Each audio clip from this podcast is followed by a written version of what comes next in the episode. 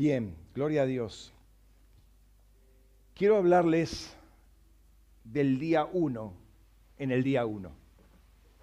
¿Sí? Hola, ¿están, despiertos, no? Bueno.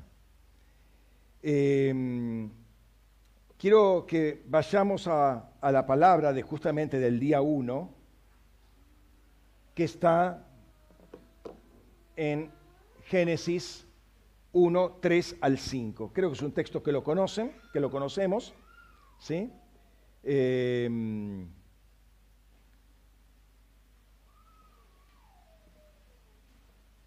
Génesis 1, 3 al 5, por si no saben, el Génesis es el primer libro de la Biblia, así no se pueden perder.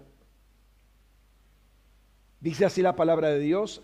Entonces dijo Elohim, haya luz y hubo luz. Y vio Elohim la luz, que estaba bien. Y Elohim hizo separar la luz de la tiniebla y llamó Elohim a la luz día y a la tiniebla noche, ha llamado noche. Y hubo tarde y hubo mañana, día uno. El domingo pasado, para los que estuvimos en, la resurrección o a los que han visto el material, y espero que lo hayan visto porque es todo continuación, eh, lo que se soltó eh, a mitad de mes, lo que se soltó, o sea, hace dos semanas, en lo que se soltó la semana pasada, y estos, los tres forman parte de un mismo bloque, así que es muy importante tener las tres, eh, los tres mensajes en mente. Les decía que para los que estuvimos en LR, Abel contó un testimonio muy interesante, entendiendo que era el último domingo del año, ¿sí? Hoy ya es eh, otro año, ¿no? Y habló justamente del 22, que era un año que había comenzado en reposo, en un sábado, en un Shabbat, y terminaba en un reposo, en otro Shabbat.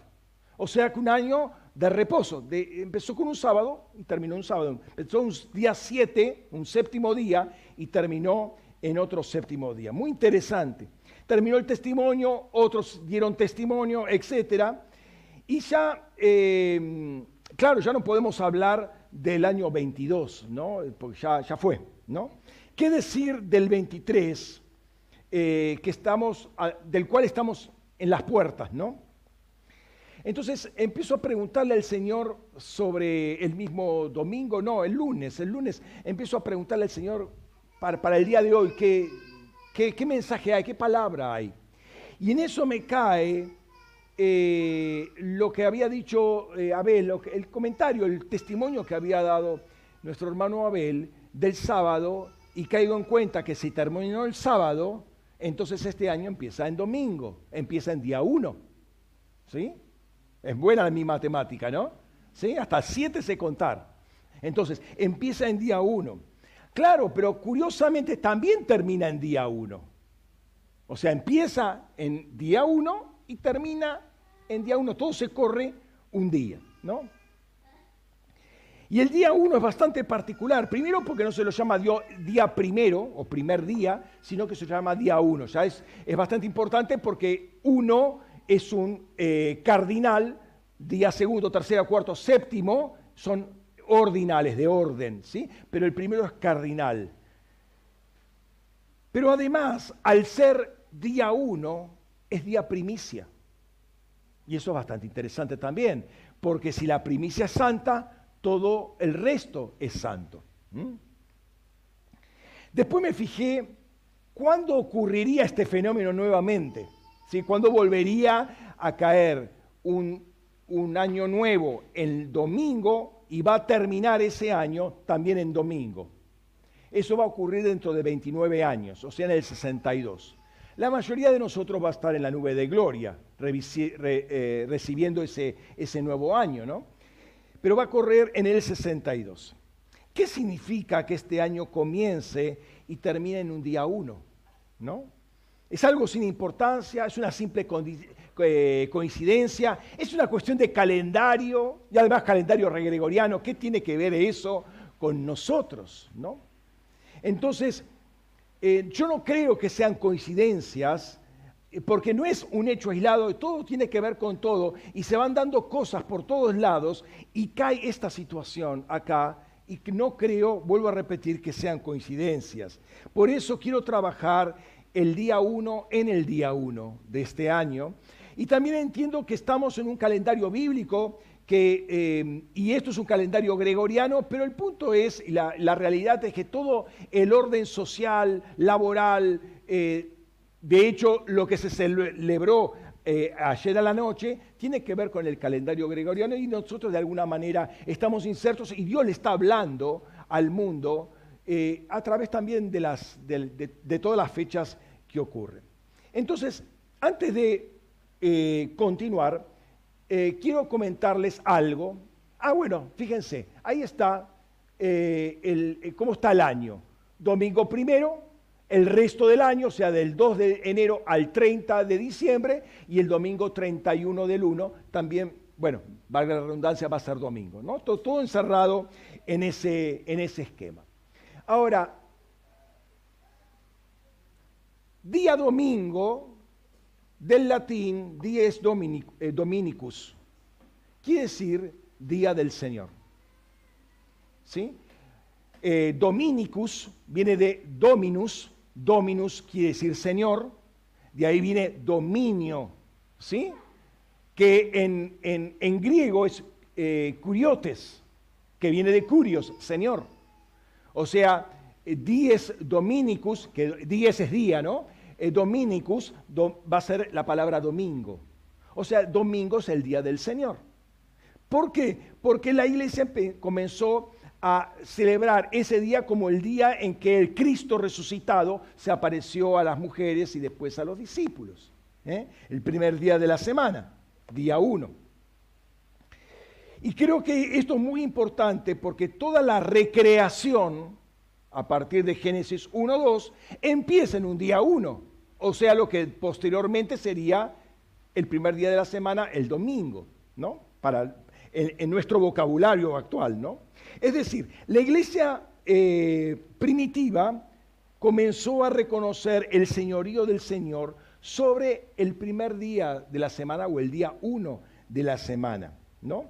Es decir, el Señor pasaba a ser Señor del tiempo, porque si toma del primer día, toma de toda la semana, porque en el día uno está contenido, y ahora vamos a ver eso, están contenidos todos los demás, todos los otros seis días. Entonces no es necesario que se lo reconozca todos los días, en principio, porque reconociendo el primero, se toma todos porque en el primero se abarcan todos los demás días. Así que el Señor es Señor del día uno, lo es también de todos los días contenidos en Él, y de hecho, cuando uno revisa la historia, miren qué interesante, ¿no? Cuando uno revisa la historia, sobre todo de los documentos o de las cartas de los españoles, nosotros decimos Buenos Aires 1 de enero del 2023, cuando se escribía un documento. ¿Cómo se escribía antes? En el día del Señor, cualquier día sea, fuere, ponían en el día del Señor el 3 de abril de 1522. Se lo mencionaba como el día del Señor para todos los días. ¿Por qué? Porque cuando Dios es Señor del primer día, es el Señor de todos los días. ¿No?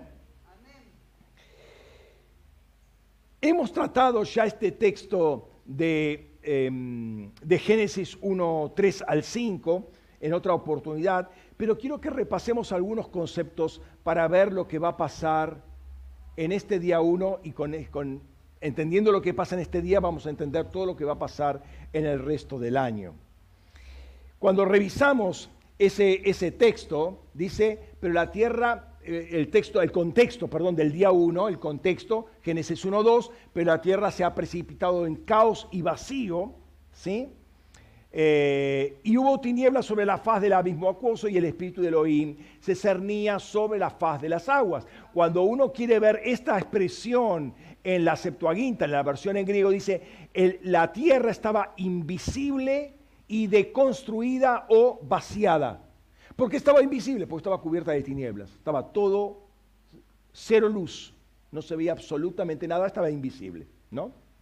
Entonces está la voz de Dios que se suelta desde su trono y ese es el texto que hemos mencionado al principio, Génesis 1, 3 al 5, no dice que Dios creó la luz, dijo que haya luz, ¿sí?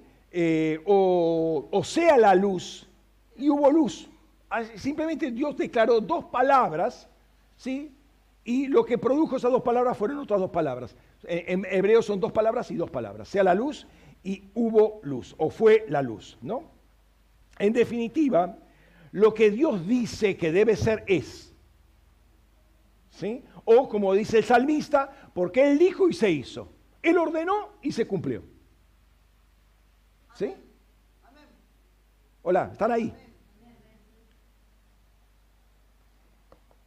El Hijo de Dios en este momento entra, por decir así la palabra, entra eh, como luz en esta creación toda vaciada, deconstruida, arruinada. Y lo interesante es que Él no alumbra la creación desde afuera, sino que cuando uno lo lee cuidadosamente, la luz surge de adentro de toda esa tiniebla. Fíjense, 2 Corintios 4, 6, porque el Dios que dijo, resplandezca luz de la tiniebla, es el que resplandeció en nuestros corazones para la iluminación eh, del conocimiento de la gloria de Dios en la faz de Cristo. Cuando dice, resplandezca luz, ek, acá está la preposición griega ek, de la tiniebla, este ek quiere decir desde. O sea, la luz surge de la tiniebla. Obviamente de la tiniebla no puede salir nada por sí mismo. Algo o alguien estuvo ahí y de ahí adentro sale la luz. ¿eh? O resplandeció la luz. Y antes que la luz hiciera algo o que Dios hiciese algo con la luz, hay una calificación de Dios acerca de la luz, porque dice ahí que vio que la luz está bien. ¿sí? Y vio la luz y está bien, calificó a la luz, ¿no?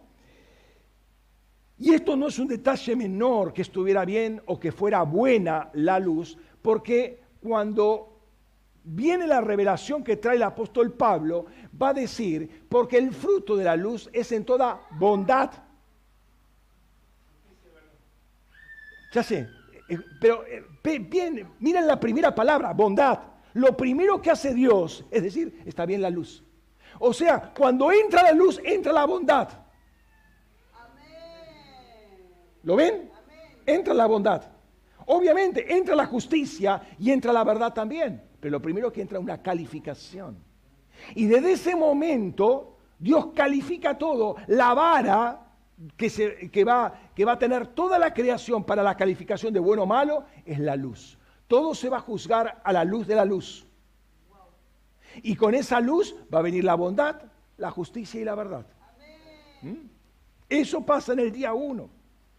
Entonces el criterio de lo que es bueno no es lo que sirve. Lo bueno no es lo que me gusta. Lo bueno no es lo que me hace sentir bien. Lo bueno es lo que Dios dice que es bueno, la luz. Notemos que Jesús mismo, cuando viene el joven rico, escucha esto, para adularlo un poco, el joven rico a Jesús, lo llama maestro bueno. Maestro bueno, y se arrodilla toda la reverencia. Maestro bueno, ¿qué tengo que hacer para heredar el reino de los cielos? ¿No?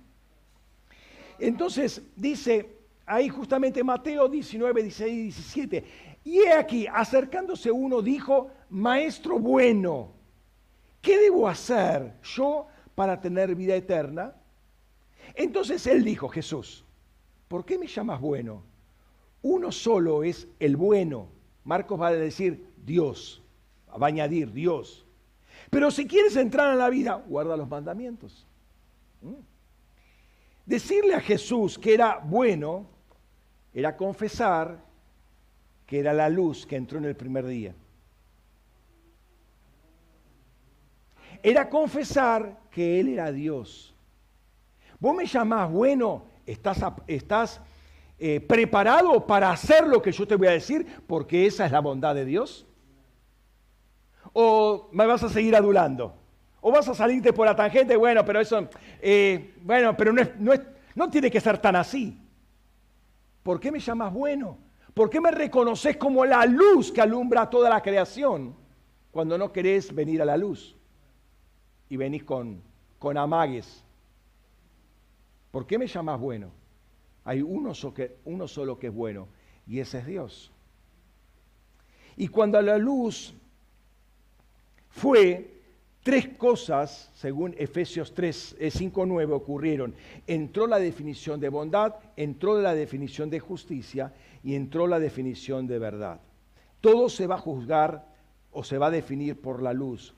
La luz es la medida de todas las cosas, ¿no? Por eso Dios separa luz de tiniebla. Cuando viene la luz, separa luz de tiniebla. Y esa separación es algo radical, muy radical. Cuando uno lo lee desde el hebreo, es como, es oscuridad total, ¡puc! luz total. Esa es la separación. No hay un gradualismo, bueno, vamos a ir de, la penumbra, un poquito más de luz porque me molesta, un poco anda subiéndome la persianita de a poco. ¿Sí? A ver, un reóstato para que empiece a alumbrar la luz, pero de a poquito, porque me molesta. No, el, el cambio de luz, de, perdón, de oscuridad a luz fue radical, fue instantáneo, fue un escalón. ¿Sí? Entonces, no hay penumbras y no hay grises en el día uno. Pasó de luz a tiniebla. Lamentablemente, nosotros hemos sido criados y educados por todo eh, en todo un relativismo moral y toda una serie de matices que los cambios eh, creemos que no pueden ser radicales. No, mira, mejor malo conocido que bueno por conocer. Así que voy probando. Esa es nuestra fe. Voy probando. Mirá, mirá qué definición de fe. Eso no está en la escritura. A ver si me funciona o no me funciona. Voy a creer en Dios, pero por la duda no tiro el remedio. No sea cosa que Dios se equivoque, se olvide y me deje en, Pampa y la Vía. Entonces voy de a poquito. esta es nuestra fe. El gradualismo. No creemos en la luz todavía. Están ahí. ¿O se están durmiendo? Están ahí, ¿no? Entonces, viene la luz. O sea, yo tendría que estar... ¡buah! Totalmente otro tengo que ser porque ahora la luz vino. No vino la penumbra. Vino la luz. Y decimos, no, no puedo ser tan, tan, tan radical porque se te puede ofender. Es que la luz ofende. ¿O te creen no se le ofendieron con Jesús cuando hablaba de la luz? Cuando la luz del mundo entró, eh, cuando hablaba Jesucristo, lo, lo querían matar. Y finalmente lo crucificaron. ¿Por qué? Porque hablaba de la luz, porque las obras de ellos eran malas y no querían ir a la luz. Lo dice en Juan capítulo 3. Entonces, creemos que podemos vivir en zona de penumbras, en zona de grises, y creemos que está bien. Tengo un poco de luz y puedo ver una tonalidad así y está bien, creo que está bien. Y no estoy viendo nada con respecto a lo que Dios me quiere mostrar. ¿No? Y es algo que el Espíritu Santo está trabajando en esto para conducirnos a más luz, a más justicia, a más verdad, a más bondad. Dice la palabra de Dios que delante del trono de Dios, ¿sí? Eh, em, la misericordia y la verdad van delante de su trono. Es decir, si uno está presente, se presenta delante del trono de Dios y quiere vivir delante del trono, lo primero que vamos a ver es misericordia y verdad. ¿Por qué? Porque de su trono sale luz. Entonces va a haber verdad. No nos destroza porque estamos en penumbra, pero con su Espíritu Santo nos lleva a más luz para tener más conocimiento, para conocer mejor la verdad, para conocer, para conocer y andar en justicia, para andar en bondad, hasta llegar al varón perfecto a la medida de la estatura de la plenitud de Cristo. Cristo pasa a ser la vara. No un poquito menos, no, un poquito más es imposible, porque en Él está la plenitud de la deidad. Pero no es, bueno, Él es el 10, bueno, pero con un 6 zafo. No, no, no, yo no le interesa el 6, pero con 4 me puedo zafar. No, y con 9 tampoco. O sea, vamos a ir creciendo pero la medida es el 10 de Jesús. Él es el varón perfecto. Esa es la medida aceptable por Dios. Esa es la medida que entra en el cielo. Y nosotros entramos en los cielos no por nuestras propias obras, sino por la justicia de Dios que está en nosotros. que tiene 10 puntos. Pero eso no quita que nosotros tengamos que empezar a crecer para llegar a esa plenitud. Y esa luz, o, la luz, eh, o a la luz de esa luz, llama a la oscuridad noche y a la luz lo llama día y ese fue el día uno. Siete cosas ocurren en ese día uno y parece ser muy interesante. Primero, dijo Elohim, haya luz, hubo luz, vio Elohim, calificó Elohim a la luz, estaba bien, hizo Elohim separar luz de la tiniebla, llamó Elohim a la luz día y a la tiniebla noche, hubo tarde y hubo mañana o día uno. Son las siete cosas que aparecen. Pero en el centro está la calificación de Dios porque entra la bondad de Dios. Junto con la luz, junto con la justicia, junto con la verdad, entra la calificación de Dios, la vara, la, la, plomada de justicia que te dice la pared está derecha. Y eso es lo que Dios califica como bueno. Todo lo demás es tiniebla. Bueno, pero no es para tanto. Sí, es para tanto. Es tiniebla. Porque no hay grises. Y como bien advertimos al principio, el día es día uno, es Yom Ehad. No es día primero, en hebreo sería Yom Rishon. Es Yom Ehad. Y la palabra Ehad, que quiere decir uno, viene del verbo Ahad, que quiere decir unificar, hacer uno. Pero cuando yo digo unificar o hacer uno, estoy hablando de una pluralidad que están unificados. Pero hay varios elementos dentro de ese, día uno. De hecho, hay siete elementos acá para definir el día uno. Y va a haber siete días que están unificados en este día uno. Por eso después viene el día segundo, no viene el día dos. Viene el día segundo, el día tercero, hasta el día séptimo. ¿eh? Entonces, en él, en ese día uno, están unificados todos los días. Si bien Dios santifica el séptimo día porque es en el día que Él descansa, el día uno es, es esencialmente diferente a todos los demás días, porque contiene a todos los demás porque es día primicia. Y dice la palabra, si la primera porción es santa, también la masa. Y si la raíz es santa, también las ramas. Entonces, qué importante que en ese día uno entre lo que es bondad, entre lo que es luz, porque eso ilumina todo lo demás y califica todo lo demás. Después va a calificar todos los días. Es bueno, ¿con qué, ¿con qué vara lo mide? Con esta vara del primer día. Pablo enseña que nuestro día uno, también nosotros tenemos un día uno, que es cuando Jesús entra en nuestros corazones, ¿no? Leemos nuevamente este texto, segunda de Corintios 4 6, porque el Dios que dijo, resplandezca luz de la tiniebla, es el que resplandeció, resplandeció en nuestros corazones. Entonces, acá vemos como este es nuestro día uno, cuando uno recibe al Señor, cuando entra el Señor en nuestro corazón. Ahora, noten que lo relaciona directamente con Génesis 1, 3 al 5. Es el primer día. Es clara la, eh, la, la relación, ¿no? El Dios de Génesis 1, 3 es el que resplandeció en nuestros corazones. Y esto significa que nuestros corazones estaban en la condición de Génesis 1.2. Estaban en tinieblas, éramos tinieblas. De hecho, Pablo va a decir, Efesios 5.8, porque en un tiempo erais tinieblas. La, la, tiniebla cubría la faz del abismo. Éramos tiniebla, pero ahora sois luz en el Señor. Ahora, acá me, me, me, vuela la cabeza una cosa. En este, en este paralelo que hace, hay similitudes y hay diferencias. ¿Cuáles son las similitudes? mientras el Hijo preencarnado entra en el mundo, el Hijo entra en nuestros corazones. Esa es la similitud. Pero la diferencia es que el Hijo no se hizo uno con el mundo, se hizo uno con nosotros. En el cielo y en la tierra no mora la justicia, pero dentro de nuestros corazones mora el justo justicia. En el mundo está bajo el poder del padre de la mentira, pero el verdadero, La verdad mora en nosotros. En el mundo, el mundo está lleno de maldad, pero en nosotros mora el Maestro bueno. Se dan cuenta cómo hay similitudes, pero hay diferencias.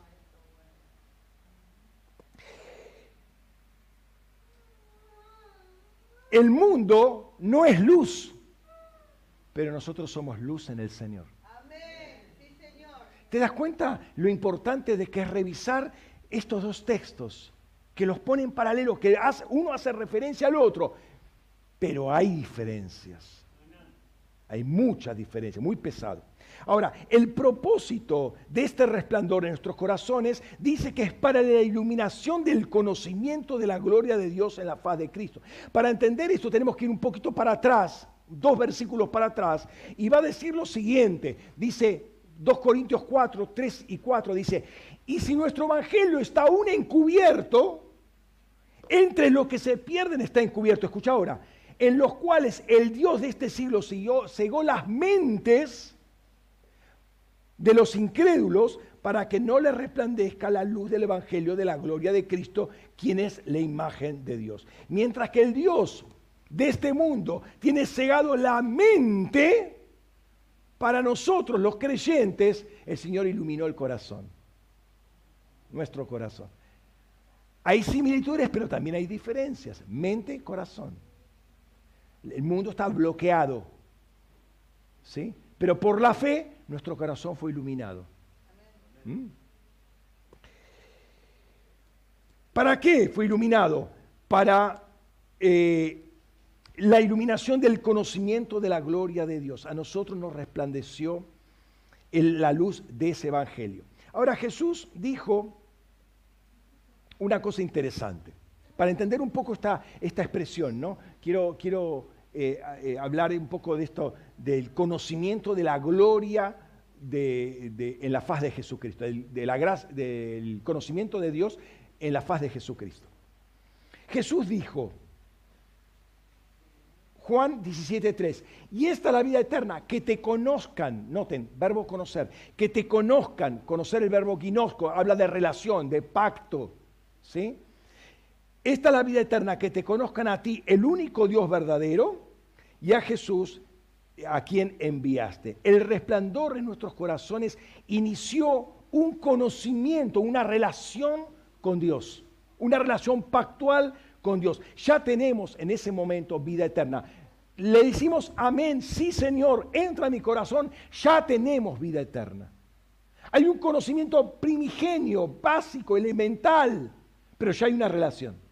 Porque Él borró todo el pecado que había en nosotros, borró eso que nos separaba de Dios, entramos en comunión con Dios, nos reconcilió, ya tenemos vida eterna. Hay que empezar a vivirla, hay que empezar a trabajarla, tiene que crecer y tomar toda nuestra vida, ¿no? Todas las áreas de nuestra vida. Pero ahora que tenemos ese conocimiento, hay que iluminarlo. Ahí está el Espíritu Santo iluminando. El evangelio que Pablo predica es el evangelio de la gloria de Jesucristo. Pablo no conoció al Cristo de Galilea, no conoció al Cristo carpintero, conoció al Cristo glorificado, el Cristo resucitado, el lleno de gloria, el que ve Juan en Apocalipsis con, los, pies con bronce bruñido, en los ojos como ya, ese es el Cristo que conoció él. Nunca conoció al carpintero, al que fue crucificado, no lo conoció como tal, como, como, como hombre eh, en, esa, en esa condición de humanidad pre-resurrección. Ese evangelio es el evangelio de la gloria de Cristo y es, un y es un Cristo glorificado. Y si el rostro de la persona refleja el alma de, de esa persona, entonces el rostro de Cristo refleja el corazón del Padre. La vez pasada, no sé si se acuerdan, hablábamos de que Dios hablaba a Moisés cara a cara. Y en un texto por ejemplo, el de números 12.8 dice que Dios habla boca a boca. ¿Sí? O sea, la boca de Dios está acá y la mía está acá. Ahí, ahí está hablando. Hasta que puedes sentir el aliento de Dios cuando te habla. Así hablaba Moisés con Dios. Bien cerquita. Respiraba el aliento, respiraba el, neuma, el ruaj de, Dios. Estaba bien cerquita. ¿sí? Ahora, en una instancia, muestra, y esto ocurrió por mucho tiempo, por 40 años, pero no lo va a repetir 40 veces, lo, lo dice una vez. Dice lo siguiente, leo simplemente el texto. Y al bajar Moisés del monte Sinaí, eh, Éxodo 34, 29, 30, dice, y al bajar Moisés del monte Sinaí, las dos tablas estaban en las manos de Moisés cuando bajó del monte, no advirtió Moisés que la tez de su rostro resplandecía por haber hablado con él. ¿Vos querés que tu rostro resplandezca? ¿Sabes lo que tenés que hacer ya? Cara a cara, boca a boca. Y Aarón y todos los hijos de Israel miraron a Moisés y aquí la tez de su rostro resplandecido y temieron acercarse. Ajá. Temieron a ver si nos quedamos fulminados. ¿Qué le pasa a este hombre? ¿No? Versículo 33 al 35. Y cuando acabó de hablar con ellos, se puso el velo, un velo sobre su rostro. Sin embargo, cuando Moisés entraba en la presencia de Yahvé para hablar con él, se quitaba el velo hasta que volvía a salir. Y al salir hablaba a los hijos de Israel lo que le había sido ordenado. Y contemplaban los hijos de Israel el rostro de Moisés, pero cuando resplandecía, Moisés se volvía, a ponerse el velo sobre su rostro hasta que entraba con él. Y Pablo va a decir en 2 Corintios capítulo 3 que ese, ese, velo es el velo que está puesto en el corazón, que cuando se convierta en el Señor, ese velo se quitará y uno va a poder hablar cara a cara. Tengan en mente esa palabra que diga, cuando se conviertan, cuando se conviertan. Ya vamos a hablar de eso. ¿Cómo se ilumina el conocimiento de la gloria de Dios? Hablando cara a cara con Él se te ilumina el rostro. El conocimiento no es un conocimiento muerto, seco, sino lleno de vida. ¿eh? Es un conocimiento de revelación. Ahora bien, quiero volver al principio.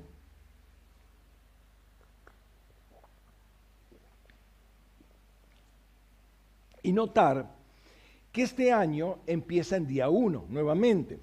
En la literatura, o en literatura, sobre todo en la literatura medio oriental, bíblica particularmente, es muy común usar ciertas figuras literarias.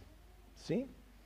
Hay paralelismos, hay paralelismos sintéticos, antitéticos, etcétera, etcétera. Muy, muy típico en Proverbios, por ejemplo, que una oración, la primera parte, técnicamente hemistiquio, eh, se repite en el segundo con otras palabras, pero más o menos está diciendo lo mismo, o dice lo contrario.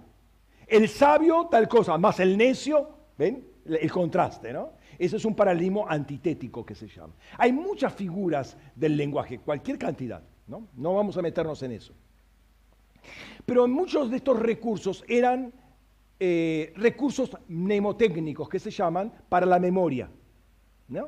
O sea, para recordar mejor, entonces hay los acrósticos, ¿no? Entonces, ¿qué, palabra venía acá? Ah, no, pero dije la alef, la bet, ah, tiene que venir una gimel. Entonces la frase empezaba con gimel. El acróstico es cuando eh, la, primera la primera letra de cada palabra de un versículo empieza con una letra diferente siguiente en el abecedario, ¿no?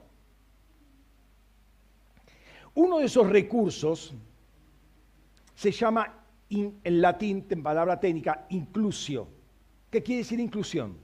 ¿Por qué? Porque es una inclusión. Algo está incluyendo dentro de otra cosa.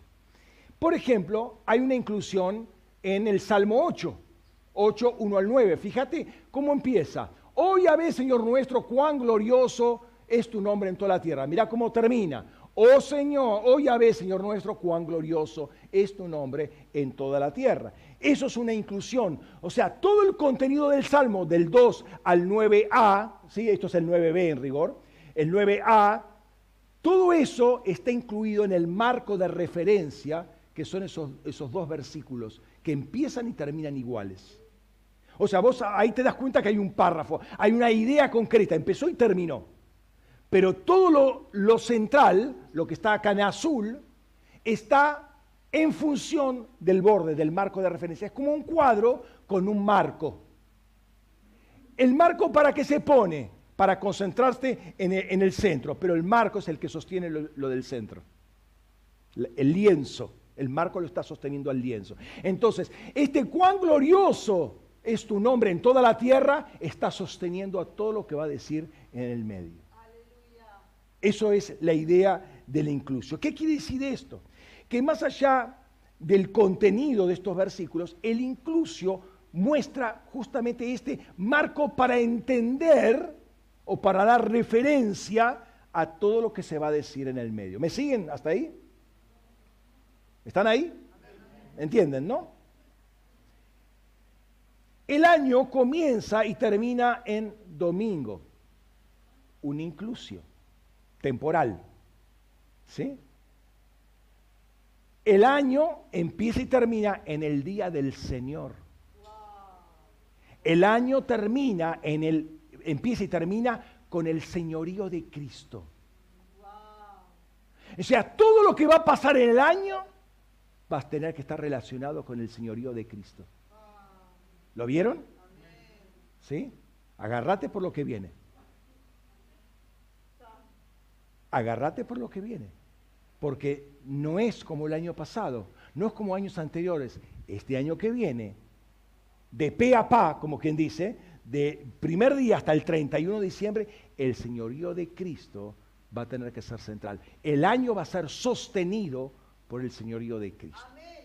Ahora, ¿qué quiere decir esto? Que Jesús, el Jesús resucitado, es el Señor del tiempo.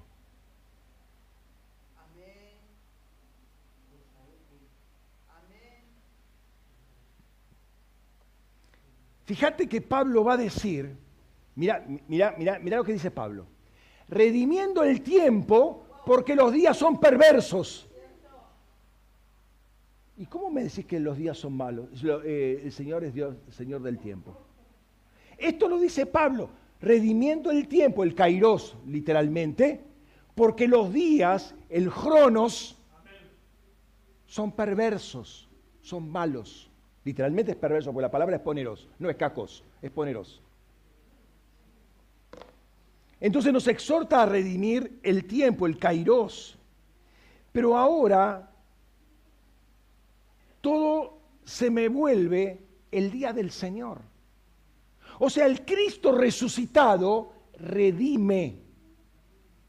Pasa a ser Señor también del tiempo. Porque si empieza en día uno que es el día, donde entra la luz y termina en el día uno, y eso es un incluso, todo va a estar metido en el día del Señor, todo va a ser el día del Señor. ¿Cómo puede ser entonces el día malo, el día perverso? Entonces, fíjate una cosa, la Biblia dice, Jesús dice, antes de su resurrección, muerte y resurrección, el Señor es aún Señor del sábado, del sábado del sábado. El Señor ahora es Señor de todos los días.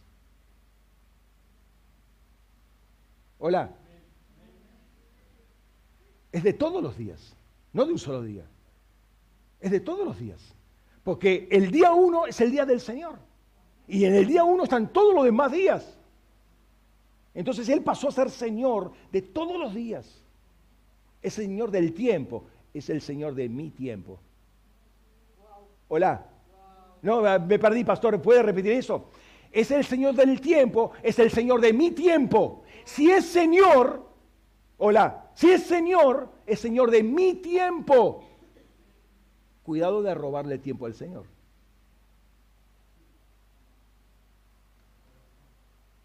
Me estoy perdiendo, pastor. No te, no te preocupes, el Señor te va a encontrar. El Señor se, especializa en perdidos. Se especializa en perdidos. Hablé del día, el año 2023, que está enmarcado en el señorío de Cristo. Punto número uno, es Señor de tu tiempo. No pierdas el tiempo. Redime el tiempo. Este año es un kairos. Es un año, como estamos repitiendo hace dos semanas, es un año en el cual la eternidad entra por un año de gracia. No pierdas el tiempo, es un kairos. No pierdas el tiempo, porque el Señor es el Señor del tiempo. Uno está perdiendo este tiempo. ¿De qué señorío de Cristo me estás hablando?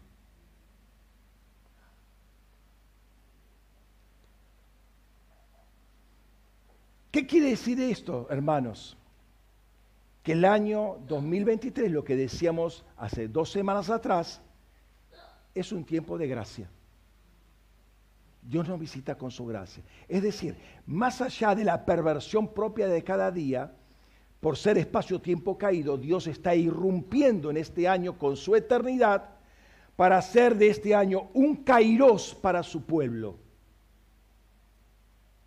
un kairos para su pueblo. Es un año clave que no podemos desperdiciar ni dejar pasar por todo lo que va a venir después. Pero este año es clave. Está dando una advertencia. Ya está dando advertencias hace bastante tiempo. ¿Sí?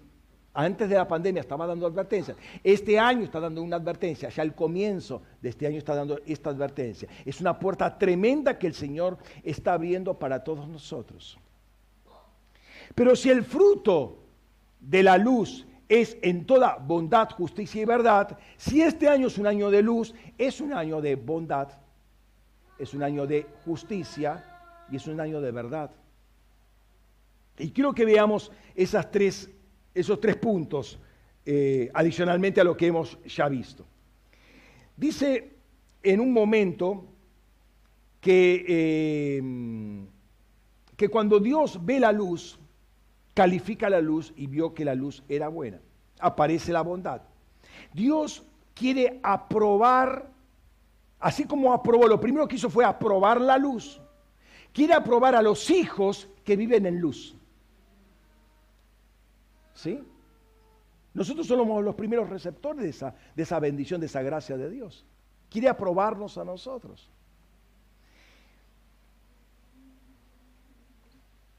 Y lo que va a probar Dios es la luz que hay en nosotros. Ayer escuchaba, Dios no nos juzga por el pecado que cometemos, nos juzga por la luz que tenemos al cometer lo que cometemos. Porque no es lo mismo un mismo pecado en una persona que hace 20 años que camina en luz o supuestamente en luz, que aquel que recién empieza. Dios es Dios de justicia. Aquella persona se supone que tiene más luz. Esta persona apenas una, una chispita inicial, ¿no? Entonces, Jesús anunciaba, así alumbre vuestra luz Mateo 5:16, delante de los hombres, de forma que vean vuestras obras y glorifiquen a vuestro Padre que está en los cielos. El propósito de escribir en, esos rollos que eran desplegados, lo dijimos hace dos semanas atrás, espero que hayan le hayan preguntado al Señor y hayan estado delante del Señor escribiendo eso, es una gracia que Dios nos da. Está el papel, escribí, te, dio la pluma, apareció ángeles con plumas para que escribieran hace 15 días.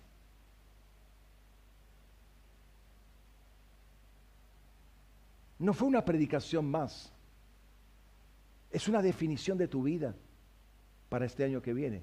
Y, y, como el rollo se quedaba ahí, era un testimonio eterno, no es para el año que viene solamente, es parte de tu vida.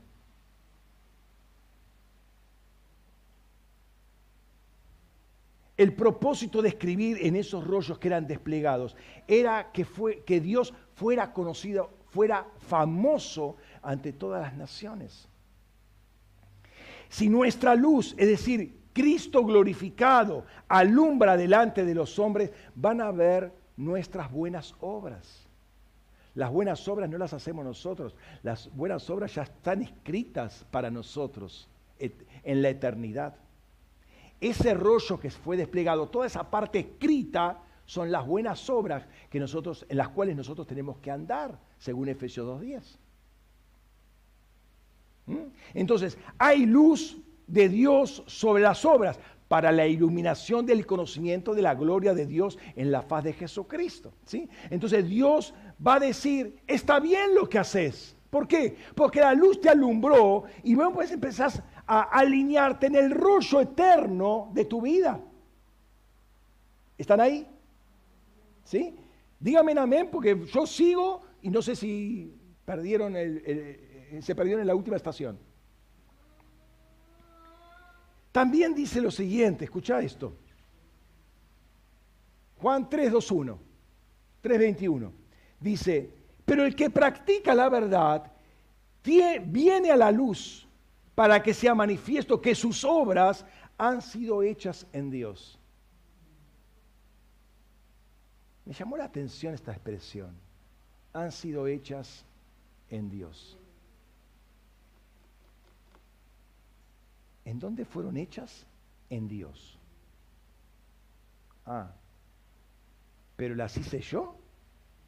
¿O fueron hechas en Dios?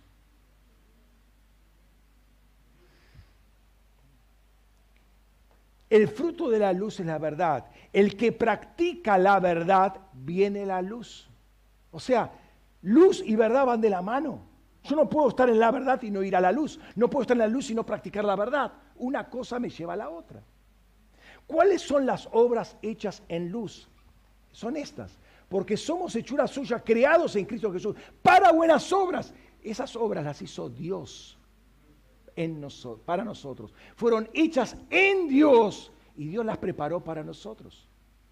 Cuando nosotros las hacemos, estamos haciendo lo que Dios planeó en la eternidad que tendríamos que hacer las cuales Dios preparó de antemano para que anduviéramos en ellas. Cuando nosotros andamos en esas obras, luz sale. Las obras son iluminadas porque son la luz de Dios. No son mis obras, son las obras que Dios preparó para mí. ¿Me siguen?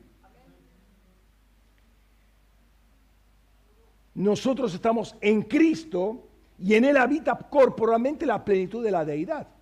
Así que yo estoy en Cristo estoy en Dios, estoy haciendo lo que Dios dijo que yo tenía que hacer en la eternidad. Lo estoy haciendo ahora. Dios califica a algunas personas como buenas. En la parábola de los talentos, ustedes recordarán, Pablo le dice, perdón, Jesús le dice eh, que a uno le dio cinco talentos, a otro le dio tres talentos, a otro le dio un talento, cada uno según su capacidad literalmente su dunamis, su poder. Y los dos primeros ni bien recibieron, el de cinco y el de tres, dicen, el Señor viene, le pide rendición de cuentas y dice, y su Señor le dijo, bien, esclavo, bueno. Dios califica esclavo bueno. El día, la luz era buena. La luz que hay en esa persona haciendo la obra que tenía que hacer, porque tenía poder para hacerla, dice, bueno y fiel. Sobre poco has sido fiel, sobre mucho te pondré. Entra en el gozo de tu Señor. Lo mismo le dice al otro de los tres talentos. Un texto paralelo similar, no exactamente igual, similar, es cuando entrega minas, que es una cantidad también de, peso, ¿no? Le dijo, bien has hecho, buen, buen, buen esclavo, por cuanto lo más pequeño fuiste fiel, ten autoridad sobre diez ciudades. ¿no? Es decir, Dios nos da cosas para hacer según nuestra capacidad, según nuestro poder. Si te da mucho, es porque sabe que podés hacer mucho.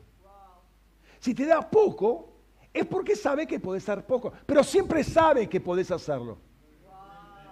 El que le dio un solo talento sabía que tenía poder para, para negociar con ese talento. Él dijo, no, pero él no sabe que tengo tantos problemas. No sabe que tengo deudas en el banco. No sabe que mi abuela está enferma. No sabe todos los problemas que tengo en la las cuentas que tengo.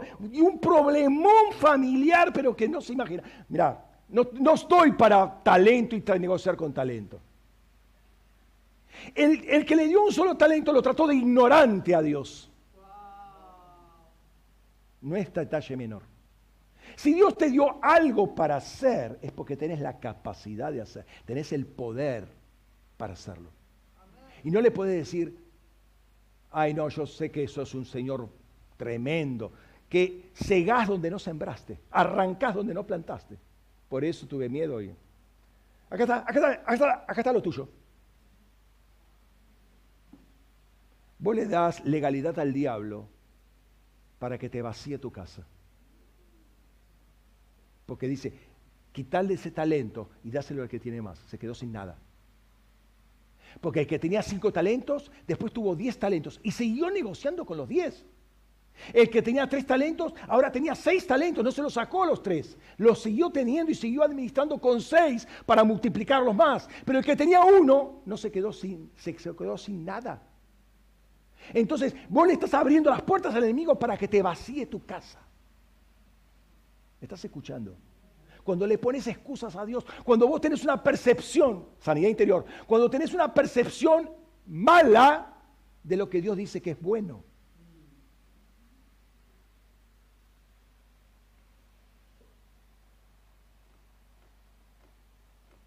Año del señorío de Cristo.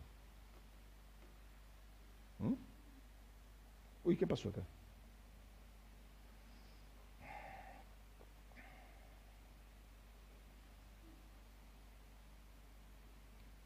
Eh,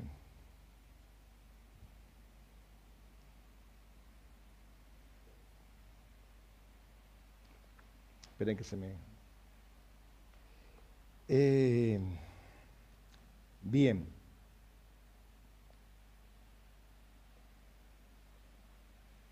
Entonces, Dios quiere calificar y va a calificar como bueno su luz y el producto de su luz, porque esa es la medida. Es la vara con que mide todas las cosas. Lo que donde hay luz del Señor, ahí va a decir que está bien. Esa, esa, esa luz está en nosotros. Nosotros vamos a hacer las obras y Él va a probar las obras y nos va a probar a nosotros. Buen, buen eh, esclavo, bueno y fiel buen esclavo, como la luz era buena. ¿eh? Pero más allá de la calificación de bueno, sabemos que la bondad es un fruto del Espíritu, ¿no? Galatas capítulo 5, 22. Dios resucitó, nos resucitó junto con Cristo, nos hizo sentar en los celestiales para mostrar bondad hacia nosotros y gracia abundante no solamente a nosotros, sino a todo el mundo. Repito, Dios quiere mostrarnos bondad hacia nosotros y gracia, obviamente a nosotros, pero también a todo el mundo. Fíjate lo que dice Efesios capítulo 2, versículos 6 al 7. Y juntamente con Cristo Jesús nos resucitó y nos hizo sentar en los celestiales para mostrar en los siglos venideros la inmensurable riqueza de su gracia en su bondad para con nosotros. Dios es bueno, quiere mostrar bondad hacia nosotros, pero gracia sin límites, sin medida a todos. Este es un año de gracia para que Él muestre bondad hacia nosotros. Y ya la mostró. Nos desplegó el rollo. El rollo que Él mismo escribió para que nosotros escribamos en Él. Y eso define nuestra vida para engrandecerlo a Dios, porque el propósito de Dios es que Él sea engrandecido y sea conocido ante todas las naciones. Pero eso va a mostrar gracia, no solamente a nosotros, pero va a mostrar gracia a todo el mundo, porque Dios quiere que todo el mundo se salve y que todos vengan al arrepentimiento. Entonces, esta es la gracia. Bondad para con nosotros, pero gracia para con todo el mundo, incluyéndonos, obviamente. La revelación de Dios nos compromete vivir en la revelación de su bondad, implica vestirse de su bondad. O sea, no es que, ah, qué bonito es Dios, es un peluchín hermoso, lo, tengo en la, mesita de luz, lo tengo ahí, porque me, gusta la carita que tiene Dios. Siempre está, está pila, está, está buena onda conmigo Dios. Ese no es el concepto de la bondad de Dios. El concepto de la bondad de Dios, que Dios revela esa bondad, pero nosotros nos tenemos que vestir de esa bondad. Dice Colosenses 3:12, vestidos pues como escogidos de Dios santo y amados de entrañable compasión, bondad. la bondad revelada, la bondad que sale en el primer día, la primera calificación de Dios, con esa bondad tenés que vestirte. ¿Mm? O sea, te compromete la bondad de Dios, te compromete. ¿eh? Dios va a manifestar su bondad, pero esa bondad debe envolvernos. En el año 22, el año pasado,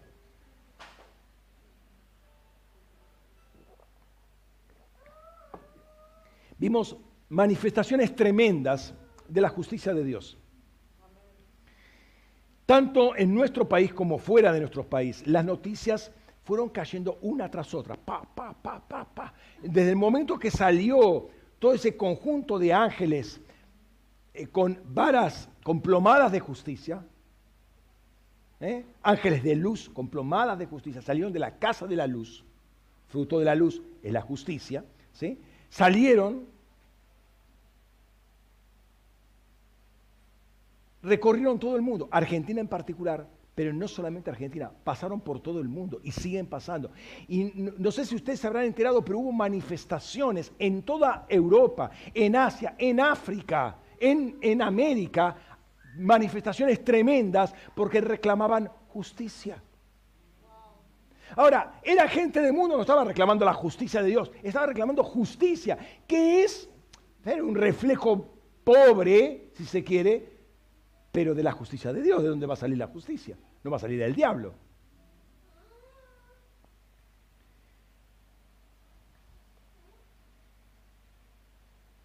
Entonces cualquiera pudo ver, pudo ver que hubo un movimiento tremendo en torno a la justicia. Mientras que la tiniebla busca desesperadamente destruir todo lo que es justicia, promover la ilegalidad o la alegalidad, o sea, remover la anarquía, remover todo lo que es ley, Dios envió ángeles para despertar sentido de justicia, primero en la iglesia, pero también, y como consecuencia de ello, en toda la sociedad. Es decir, lo pongo en otro término, que lo voy a después ligar con lo que, con lo que va a seguir. Cristo, Dios, eh, eh, sí, Dios envió un ejército de ángeles a recorrer todo el mundo para establecer justicia, para llamar a la justicia. Primero llamar a la iglesia a vivir en justicia, pero también repercute, así como la iglesia, así es el mundo, va a repercute en el mundo. ¿Lo ven? ¿Entienden que eso fue un ejército de ángeles? Si no lo entienden, ahora en unos pocos minutos lo van a entender. Entonces, lo que vimos es que Dios estaba trayendo luz sobre la tiniebla para remover y hacer más nítido el sentido de justicia. Y lo que dice eh, la palabra, dice, el que es injusto sea más injusto. O sea, el que está en oscuridad va a estar más en oscuridad todavía.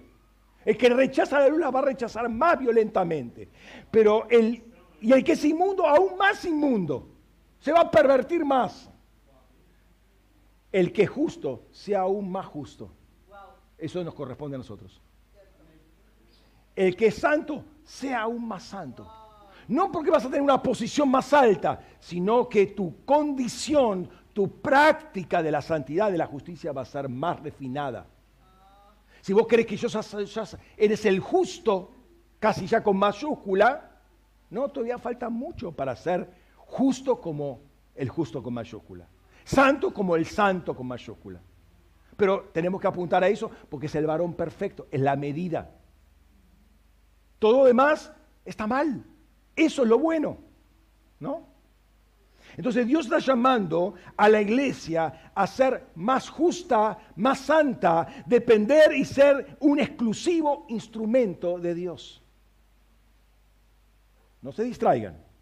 Hay un llamado muy particular este año escúchame, para buscar el reino y la justicia de Dios. Buscad primeramente el reino y la justicia de Él y todas las otras cosas os serán añadidas.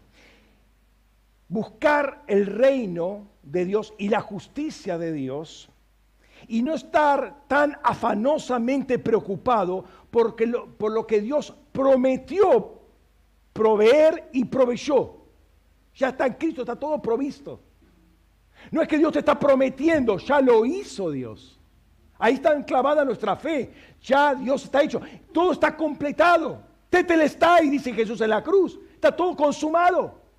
No es que todavía hay una promesa que te voy a dar algo más. No, no, ya está todo. Dios te bendijo con toda bendición en lugares celestiales en Cristo Jesús. Ya lo hizo. Estás completo en Él. No necesitas todavía ponerte un pantalón de Jesús. No, ya estás completo en Él. Pero un guantecito, ya estás completo. Y un dedal, estás completo.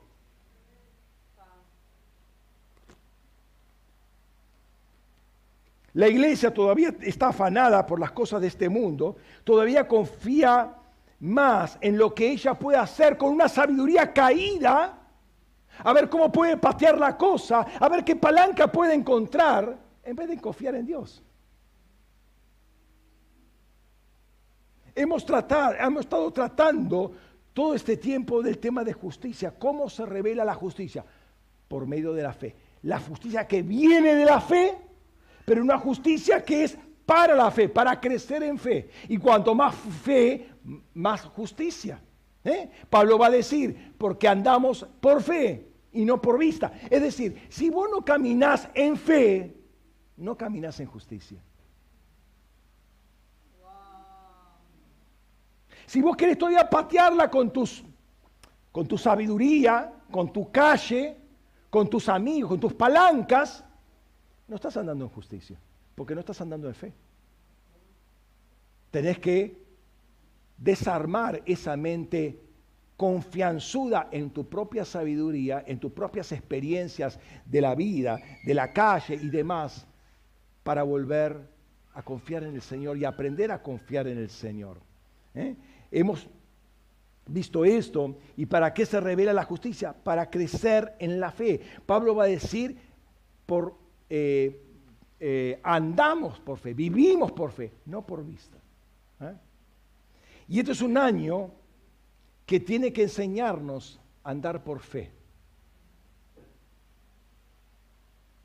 Pero pastor, ¿yo hace cuánto estoy andando por fe? ¿Estás seguro? ¿O todavía tenés algún recurso por si el Señor no responde. ¿sí? Entonces tengo guardado todo esto. No sea cosa que yo le pido al Señor sanidad, pero por las dudas me guardo el remedio este. No sea cosa que Dios se falla, ¿no? Eh, que se olvida Dios de las cosas. Que, bueno, mi fe no, eh, tal vez yo lo estoy interpretando incorrectamente, entonces creo muy fantasiosamente en la sanidad divina. Tenemos que aprender a creerle a Dios. Andar que Él es proveedor, que Él ha provisto todas las cosas. Ya lo hizo.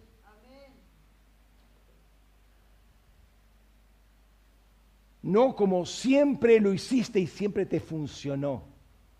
Porque te puede llevar una sorpresa que deje de funcionar así. Lo que Dios quiere es que confíes en Él, te apoyes en Él, dependas de Él. ¿eh? Anímate a hacer este año cosas que no has hecho hasta el momento. Hola. Animate a hacer cosas que no hiciste. Hacer cosas locas, entre comillas, que no hiciste porque yo sentís una convicción de parte de Dios a través de la palabra, a través de una visión, a través de lo que Dios te dijo que iba a hacer con vos y que vos ibas a hacer y no lo hiciste, no, porque tal vez falla, tal vez tengo miedo, tal vez esto. Dejate todos esos tal veces, déjalos atrás avanzá por la fe, caminá con fe. Atrevete a quererle a Dios. Porque Dios tiene que ser tu Señor. La experiencia no es tu Señor. Tus talentos no son tu Señor. Cristo es el Señor. Tenés que depender del Señor.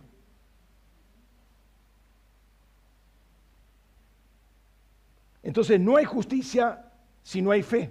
No hay una vida de justicia si no ando en fe, porque la, justicia se revela para fe, para crecer en fe. Hay una estadística en Estados Unidos, el otro día escuché, que el 50%, el 50% de la población de Estados Unidos no cree en los informativos porque saben que la información que brindan es falsa. 50% de la población escucha algo que saben que es mentira. Entonces, lo que hace esa gente busca canales informativos alternativos.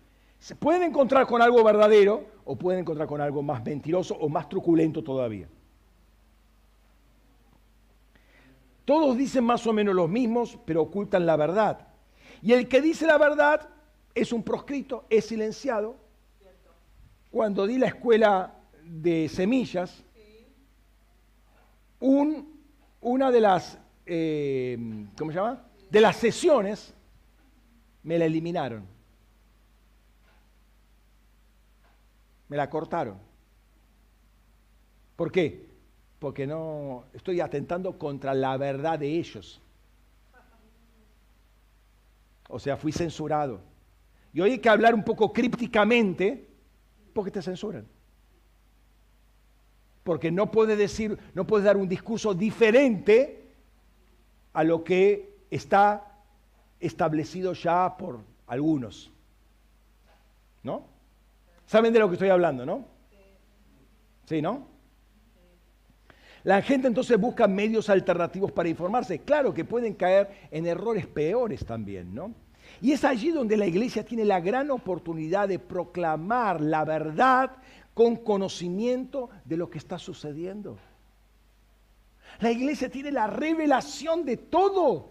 Tiene una, un, face to face con el Señor. Dios no te miente. Dios que no miente, dice Pablo. La iglesia tiene esa oportunidad de entrar en la recámara del rey, presentarse entre el trono de gracia y misericordia, preguntarle y él te va a responder. Pedid y recibiréis. Cada vez hay más presión para que se acomoden las naciones a una determinada agenda, ya sabe de qué estoy hablando. Hay presiones en los distintos gobiernos para que no crezcan. Hay presiones y, maniobras para mantenerlos pobres y dependientes, para que no crezcan sus industrias, para que sean centros de experimentación y de explotación, para mantenerlos de crisis, para mantenerlos peleados los unos con los otros. Así se pasan peleándose y se matan entre ellos y mientras tanto no crecen. ¿Usted cree que eso pasa de casualidad? ¿Usted cree que es un tema de un partido político eso? No es un partido político. Es una agenda.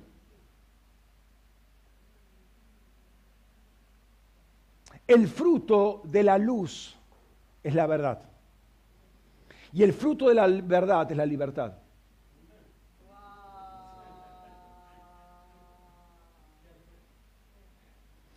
Dice la palabra, y conoceréis la verdad, y la verdad os hará libres.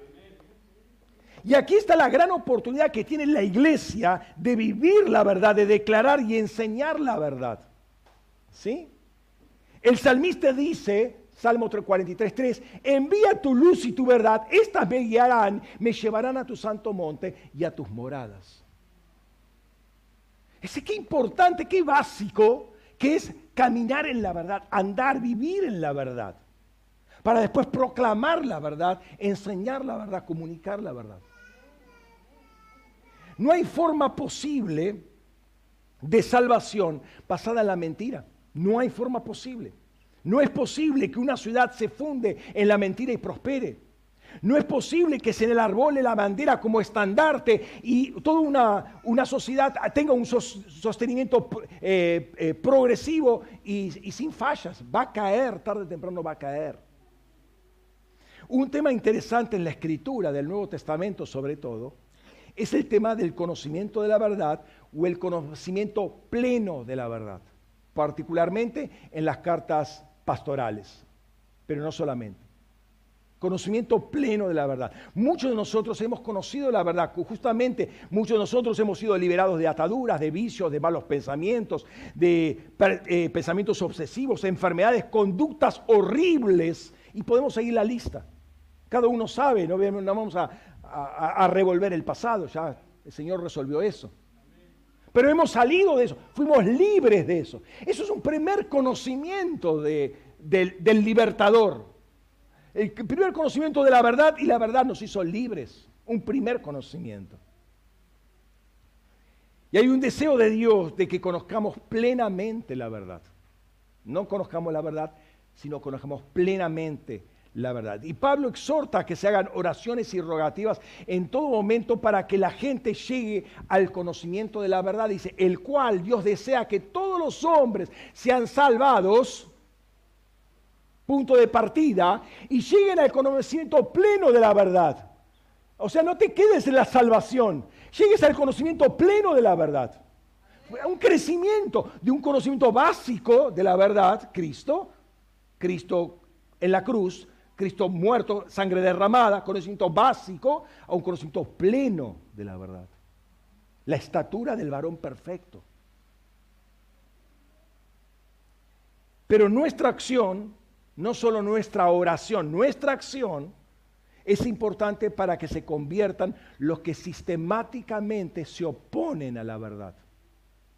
Fíjate, dice Segunda de Timoteo 2, 25, 26, dice, corrigiendo con mansedumbre a los que se oponen, por, por si quizás Dios le conceda arrepentimiento que conduce al conocimiento pleno de la verdad y vuelvan en sí y escapen del lazo del diablo en que están cautivos a voluntad de él. Noten, están cautivos, son esclavos del diablo.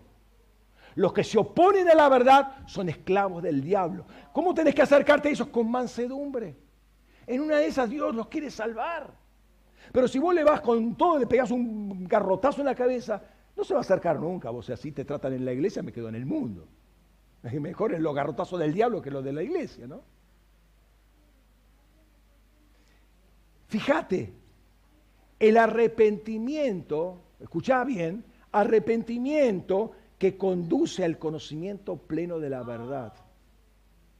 Sin arrepentimiento no hay conocimiento pleno de la verdad. Antes hablábamos de conversión para conocer la verdad. ¿no? Acá el arrepentimiento que nos conduce. ¿sí? Y esto nos lleva a considerar eso. Fíjate, vuelvo al texto, eh, no, al, texto anterior, eh, eh, de 1 de Timoteo 2.4, el cual Dios, o sea, Dios desea que todos los hombres sean salvados y lleguen al conocimiento pleno de la verdad. Es decir, el primer paso es el arrepentimiento. Para conocer plenamente, primer paso es el arrepentimiento. ¿Mm? En definitiva, si no hay arrepentimiento, no hay conocimiento de la verdad.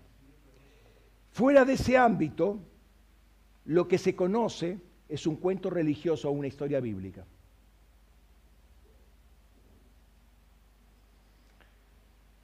Y si bien las historias bíblicas son importantes, te puedo hablar de muchos ateos que conocen historias bíblicas. Que conocen de memoria la Biblia, pero eso no te asegura conocimiento pleno de la verdad ni conocimiento de la verdad. Conoces un cuento, conoces que es un cuento verdadero, pero no lo creen, no les sirve para nada, al contrario, los condena. Están atados, tienen una un, grillo ahí en los pies, el diablo los tiene atados. ¿Mm? Jesús dijo que es la verdad y el texto que sigue a este de Timoteo, Timoteo 2.4, primera de Timoteo, dice el 2.5 y 6, lo básico, lo conocemos, pues hay un solo Dios y un solo mediador entre los hombres, eh, un hombre, Cristo Jesús, el cual se dio a sí mismo por rescate de todos, cuyo testimonio fue dado a su propio, eh, en sus propios tiempos. Es cierto, es una verdad, pero esta es la puerta de entrada. Es lo básico, es el hall de entrada, no es la recámara del rey, no es el trono de Dios, es la entrada, es la salvación, lo básico, es la cruz de Cristo. ¿No? Y muchos se quedan allí y repiten como si fuera lo máximo, cuando es simplemente lo básico de lo básico. Esto es lo básico de lo básico del Evangelio. Eso es el primer conocimiento de la verdad y no el conocimiento pleno. Pero claro, para el que se convierta, wow, esto es tremendo. Perfecto. Dios no te, juzga por, no te juzga por lo que no tenés, sino por esto. Conoces esto, viví esto. Dios te da un paso más y te, y te, juzga por eso y te da un paso más y te da un paso más y así uno va creciendo. ¿Qué es lo que evita que uno llegue al conocimiento pleno de la verdad? Pablo afirma que en los últimos tiempos, y entendamos que los últimos tiempos empiezan con la resurrección de Cristo. Ahí empiezan los últimos tiempos. Estamos en los últimos de los últimos. ¿Sí? Te leo el pasaje, segunda de Timoteo 3, 1 eh, al 7, dice, y sábete esto, que en los últimos días sobrevendrán tiempos peligrosos, porque los hombres serán egoístas, amigos del dinero, arrogantes, soberbios, difamadores, desobedientes a los padres, ingratos, desobedientes a los padres. ¿Hay, algún chico por acá? Desobediente a los padres. Señales de los últimos tiempos. ¿Eh? Amigos del dinero, padres. Amigos del dinero. Ups, es para todos acá. Serán egoístas, amigos del dinero, arrogantes, soberbios, difamadores, desobedientes a los padres, ingratos, irreverentes, sin afecto natural, implacables, calumniadores, desenfrenados, crueles, enemigos de lo bueno. Interesante, enemigos de lo bueno. ¿Sí? En contra de la bondad vas a estar. Traidores, impetuosos, cegados por la soberbia, amigos de los placeres más que amigos de Dios. Teniendo apariencia de pedazos, así cara, grasa fruncida de, picles en vinagre, ¿no? Sí, Señor, aleluya pero negando su eficacia. Apártate de ellos. Oh, tremendo. Está hablando de personas que van a la iglesia. Apártate de ellos. Porque de entre estos son los que se introducen a hurtadillas en las casas y cautivan a mujerzuelas cargadas de pecados, llevados por diversas concupiscencias, siempre aprendiendo. ¿Quién? Los pecadores, no las mujercillas. Esta gente siempre aprendiendo, pero nunca pudiendo llegar al pleno conocimiento de la verdad. Estamos hablando de personas que están en la iglesia, pero nunca cortan con el pecado. No quiere decir que tengas que tener los 19 pecados mentidos acá. Uno está regularmente pecando y pecando y pecando, aunque sea en uno solo. Y a mí me sale lo de la envidia, pastor, pero no es, no es no es fornicación, es una envidia, simplemente algo pequeñito. Vos no sabés lo que estás diciendo. Porque con eso nunca vas a llegar al conocimiento pleno de la verdad. Nunca. Lo dice acá, nunca. Va a estar siempre aprendiendo. Vamos a otra escuela más. Uy, qué linda la predicación, pero no sé qué quiere decir, pero qué buena estuvo. Otra más. Y el otro domingo y otra vez. Y pasan 20 años en la iglesia. ¿Y qué predica hoy, pastor? Y se olvidó todo lo, lo anterior porque nunca quiere ah, romper con un pecado. Nunca llegan al conocimiento, siempre aprendiendo, pero nunca llegan. El pecado frena la posibilidad de llegar al pleno conocimiento del Señor. Ahora, fíjate lo que dice, eh, eh, este, este, texto me dio vuelta ayer a la noche. Fíjate lo que dice, le dice Pablo a Tito. Tito, al principio de la carta, 1 al 3. Uno lee esas introducciones rápidas, ¿no? Mirá lo que dice. Pablo, un esclavo de Dios y apóstol de Jesucristo, conforme a la fe de los escogidos de Dios y al conocimiento pleno de la verdad, que según la piedad acerca de la esperanza de la vida eterna, que Dios, que no miente, había prometido desde antes del principio de los siglos, pero en sus propios tiempos manifestó su palabra por la proclamación que me fue encomendada por orden de Dios nuestro Salvador. Y sigue, ¿no? Gracia y paz, misericordia y demás. Ahora, aquí vemos algo más sobre este conocimiento pleno de la verdad, que es muy importante, algo más amplio y quizás ministerial. Pablo está, primero, Pablo está consciente de que ha sido llamado por Dios en la eternidad. Dice ahí, fíjate, había prometido desde antes del principio de los siglos, pero lo reveló en su propio tiempo. Él fue llamado como apóstol para proclamar la verdad, para enseñar antes de la fundación de los siglos.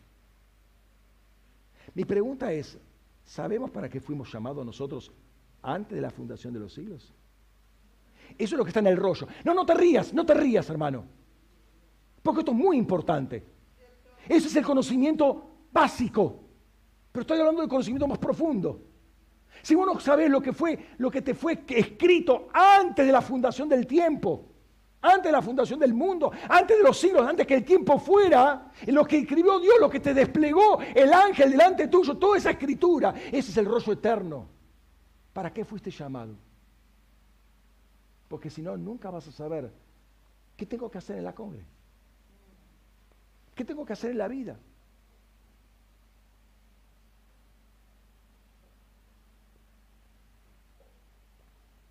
Pablo está consciente de que Dios lo había llamado y dice más, por decreto. La palabra eh, ahí, mandamiento, dice, fue por orden, por orden de Dios, por decreto de Dios. Dios estableció un decreto para que Pablo fuera apóstol, pero al mismo tiempo para que fuera esclavo. ¿Notás lo que dice? Esclavo de Dios y apóstol de Jesucristo, ¿eh? me fue encomendada por orden de Dios nuestro Salvador. Me gusta lo de apóstol, ministro, chapita, estrellitas, esclavo. ¿Qué es un esclavo? ¿Qué derecho tiene un esclavo? ¿Qué propiedad tiene un esclavo? ¿Qué agenda tiene un esclavo? ¿Te das cuenta cómo este año es un año de señorío?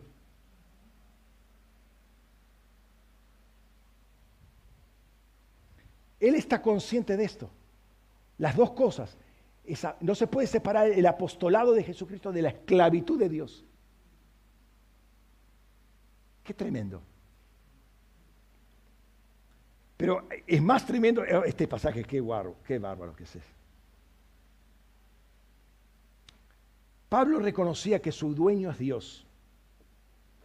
Pero esta realidad está en conformidad a otra realidad que se ve en el cuerpo de Cristo, que es la fe de los escogidos. Fíjate, conforme a la fe de los escogidos. Yo soy esclavo y apóstol conforme, y esto cómo se come, conforme a la fe de los escogidos y al conocimiento pleno de la, de la verdad. estuve un buen tiempo tratando de, descifrar esto.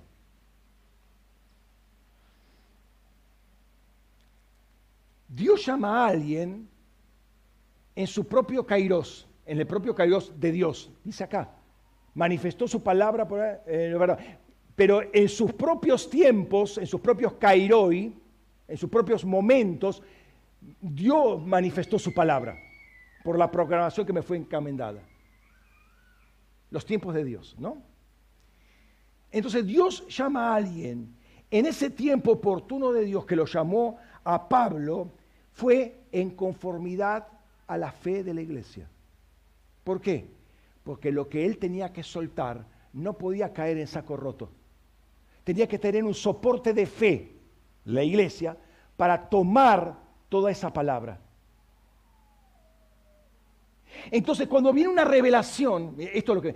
Cuando viene una revelación, ay, no, esto no, yo no lo entiendo. No, perdón. Si viene una revelación es porque hay, una, hay, un, hay un basamento de fe, hay un soporte de fe que vos podés recibirla. Ay, no, pero me, me comprometa. Vos tenés la fe para comprometerte. Claro que te comprometa, pero vos tenés la fe. Ay, no, pero yo, pero escúchame, no te di un talento al menos. ¿Te das cuenta? Dios no va a dar a alguien, no va a dar una palabra, no va a dar un ministro, no va a dar un apóstol para una fe, una iglesia que no tiene fe. Porque si no, pierde el tiempo. Literalmente pierde el tiempo. Ahora Dios no es tan tonto. Pone fe y pone en un tiempo determinado y pone un apóstol con una revelación como la de Pablo. Pero también dice otra cosa más.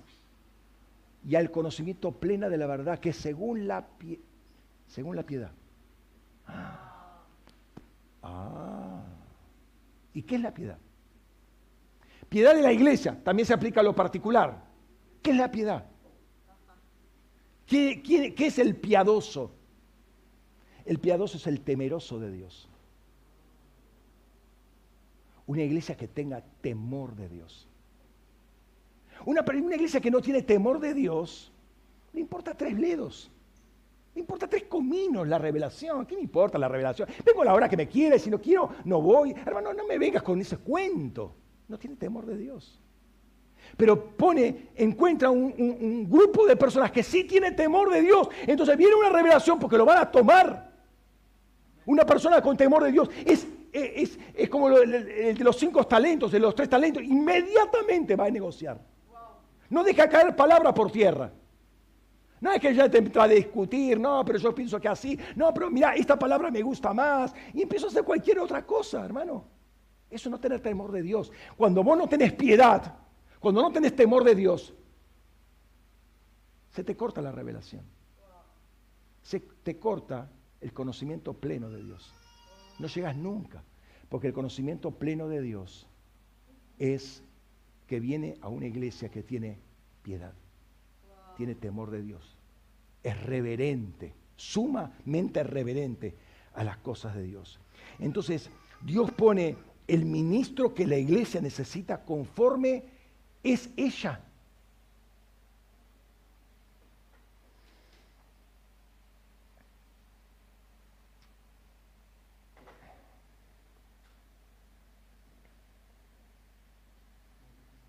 La fe de la iglesia y la piedad, la devoción de la iglesia, abre las puertas a la manifestación de la verdad de Dios.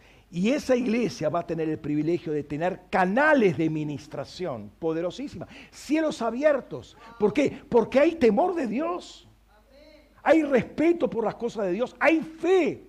Todo eso es un colchón, es un, recipiente para, para soportar esa palabra y esa iglesia va a crecer a más fe, a más devoción, a más eh, piedad. Momentos de revelación es muy fuerte porque puede recibir esa palabra, puede aterrizarla, puede aplicarla y la idea es aplicar la palabra. Ahora, el irreverente, porque siempre hay un irreverente, se mata de risa. No importa tres cominos. No se compromete no se compromete. Por eso te dije, este año es el año del señorío de Cristo. Y me estoy, estoy acercándome al punto. Todavía no, me, no, no, le dije el punto, me estoy acercando al punto.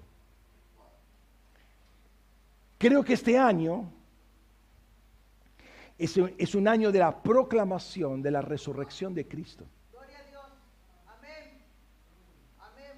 Porque el día del Señor es el día donde la iglesia vio, experimentó al Cristo resucitado.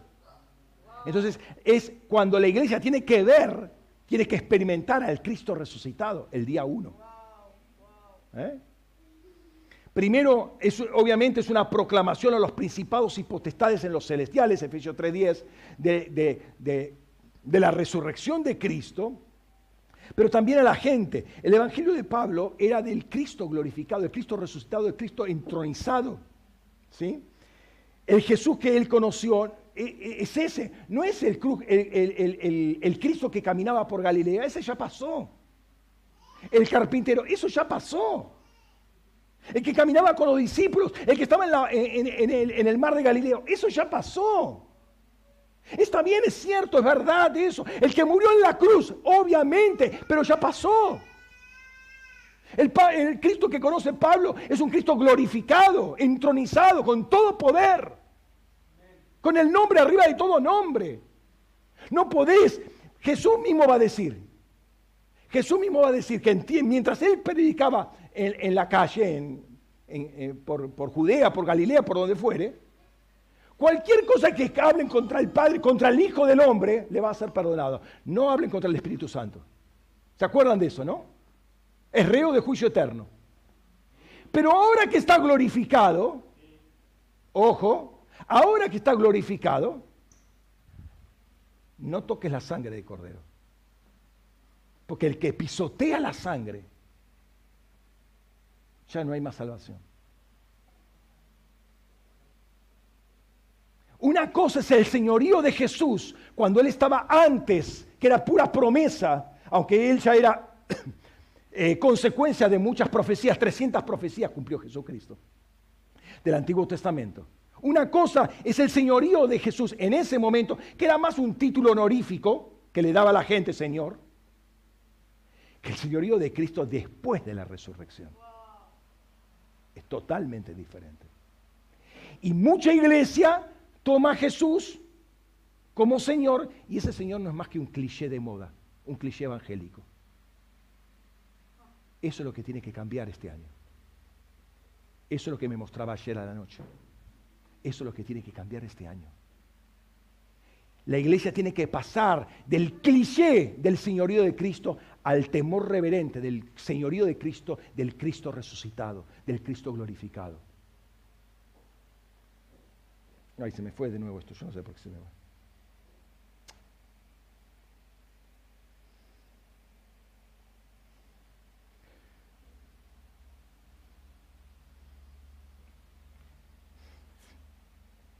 Aguanten un poquito.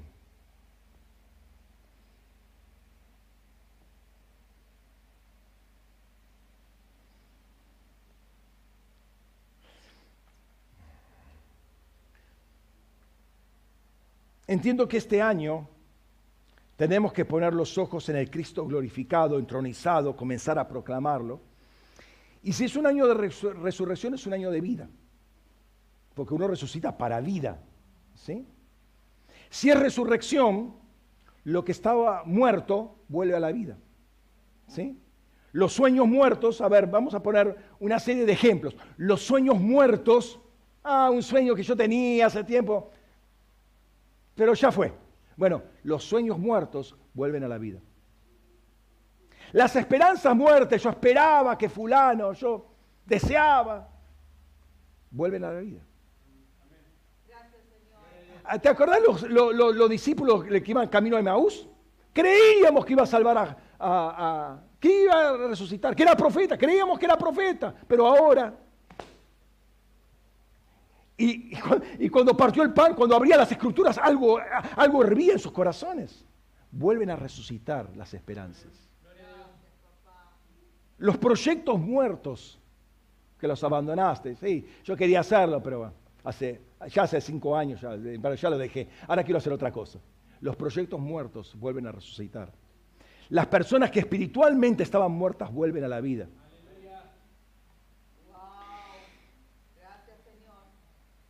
Pero hay una cosa que creo que es fundamental, que va por arriba de todo esto y mucho más importante, y de todo esto se van a hacer consecuencias simplemente. Todo lo que mencioné y muchas otras cosas que se pueden predicar sobre las cosas muertas que van a volver, está bien. Pero hay algo que es muy básico, más básico, más fundamental.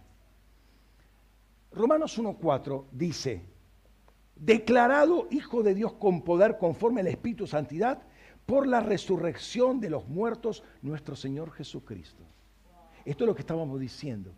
Él es declarado Hijo de Dios con poder después de la resurrección de los muertos, o por la resurrección de los muertos. Antes era Hijo de Dios, sí, pero Él es Hijo de Dios con poder.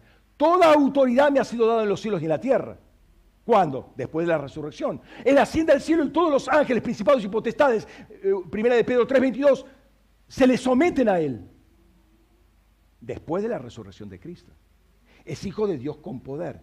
Es hijo de Dios con poder y esto ocurre en su resurrección, no antes.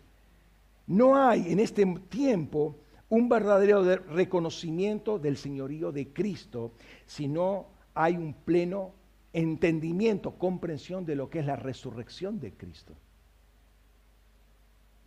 Tenemos que dejar de vivirlo como una doctrina un, eh, un artículo de fe para vivir la experiencia de la resurrección de Cristo.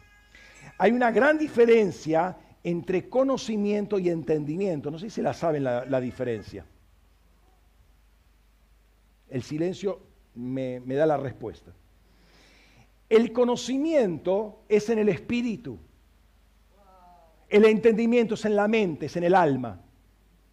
El conocimiento, la revelación que, da conocimiento al Espíritu va a acomodar mi mente para comprender la revelación. Una cosa, primero yo tengo que conocer por revelación y después voy a entender. Si yo trato de entender antes de conocer, estoy frito. Porque trato de con mi mente comprender lo que va más allá de mi mente y mi mente no está acomodada todavía, no está organizada, no está ordenada. Primero tengo que recibir la revelación. Hay muchos que van de un lado para el otro en la iglesia porque todavía no han recibido ni siquiera la revelación de un Cristo resucitado, de un Cristo muerto, que murió. Todavía no lo, lo ven como algo histórico, algo así, me lo están diciendo a cada rato y al final lo acepto porque ya estoy cansado que me lo digan. Pero no lo han experimentado todavía. No han muerto junto con Cristo, no han sido sepultados junto con Cristo, no han sido resucitados junto con Cristo, ni están sentados en los lugares celestiales junto con Cristo, porque no han experimentado nada. En definitiva, no están convertidos, pero van a la iglesia. Hay una gran diferencia entonces entre conocimiento y entendimiento. Primero hay que conocer para luego entender. Por eso este año es un tiempo de resurrección y lo primero, antes de las esperanzas, antes de los proyectos, antes de las demás cosas, lo primero, escucha bien, lo primero que Dios quiere resucitar es el señorío de Cristo en la iglesia. Un señorío de Cristo que está muerto, que es puro cliché. Porque nadie se pone en ese texto que decíamos, apóstol de Jesucristo y esclavo de Dios. Si Jesús es Señor, no tienes nada que quejarte. No hay gremios en el cielo. No puedes hacer una sentadita, un piquete allá en el cielo, no puedes hacer nada de eso. Si sos esclavo, entregaste toda tu vida al Señor.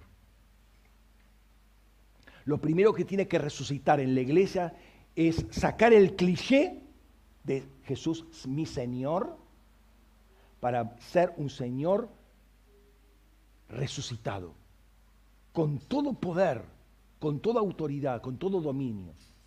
¿Mm? El dies Dominicus, ¿sí?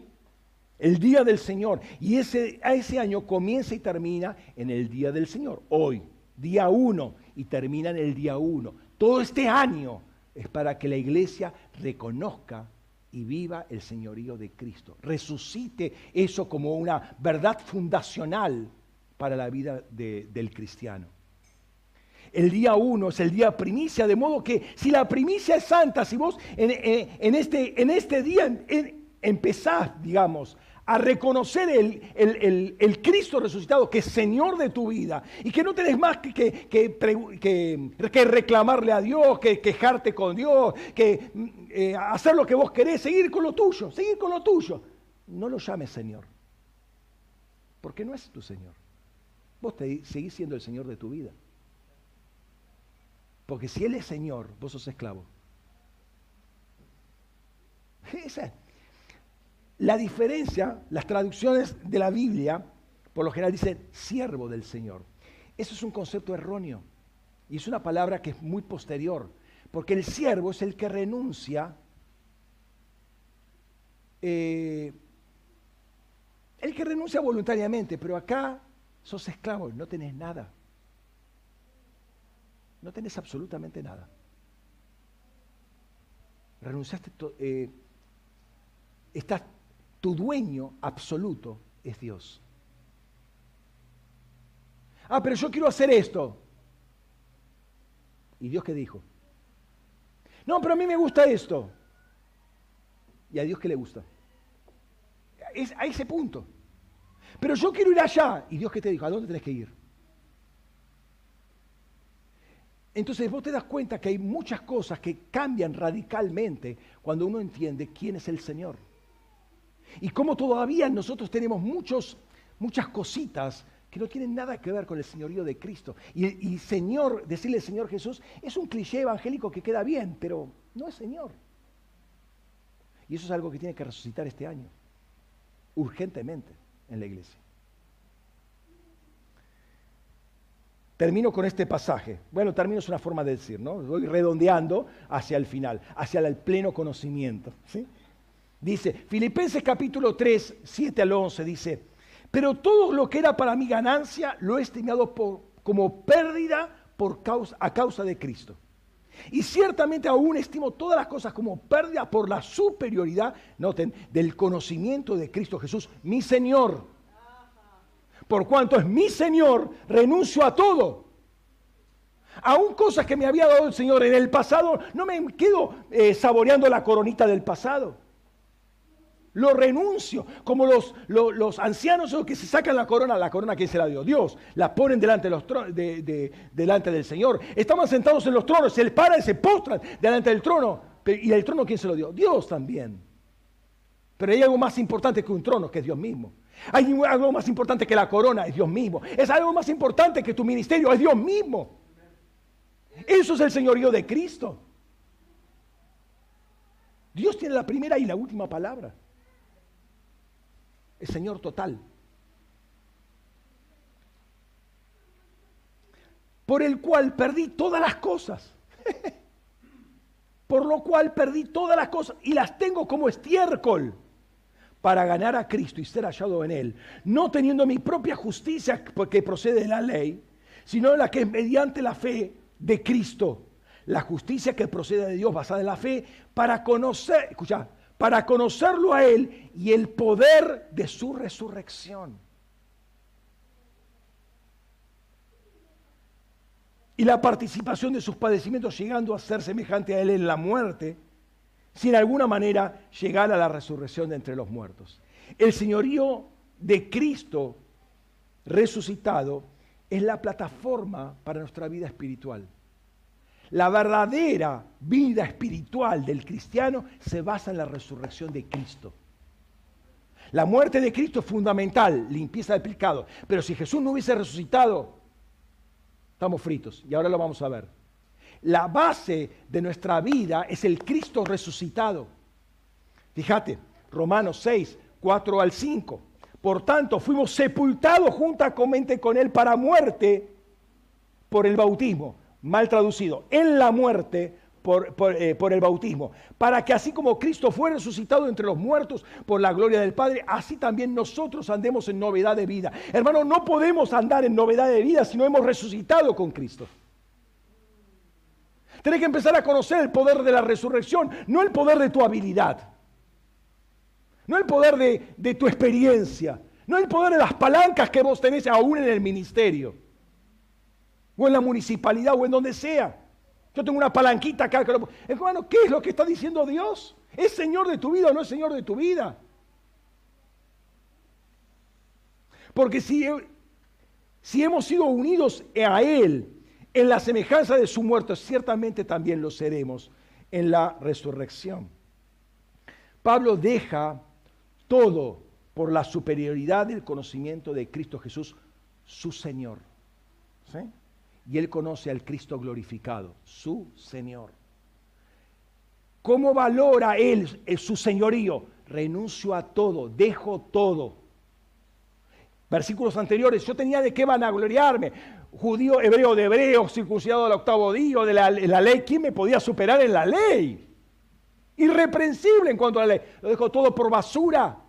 ¿Por qué? Porque eso es el señorío de Cristo. ¿Te das cuenta cómo decir Jesús mi Señor pasó a ser un cliché en la iglesia evangélica? Lo decimos así muy, muy livianamente, pero no renuncié absolutamente a nada. No renuncié absolutamente a nada. Todavía sigo frecuentando a los amigos del mundo, hablo con el mundano, hablo como mundano, miento si tengo que zafar, zafo y lo palanqueo de alguna manera. Sigo viviendo como se canta, como estaba en el mundo. ¿Dónde está la renuncia?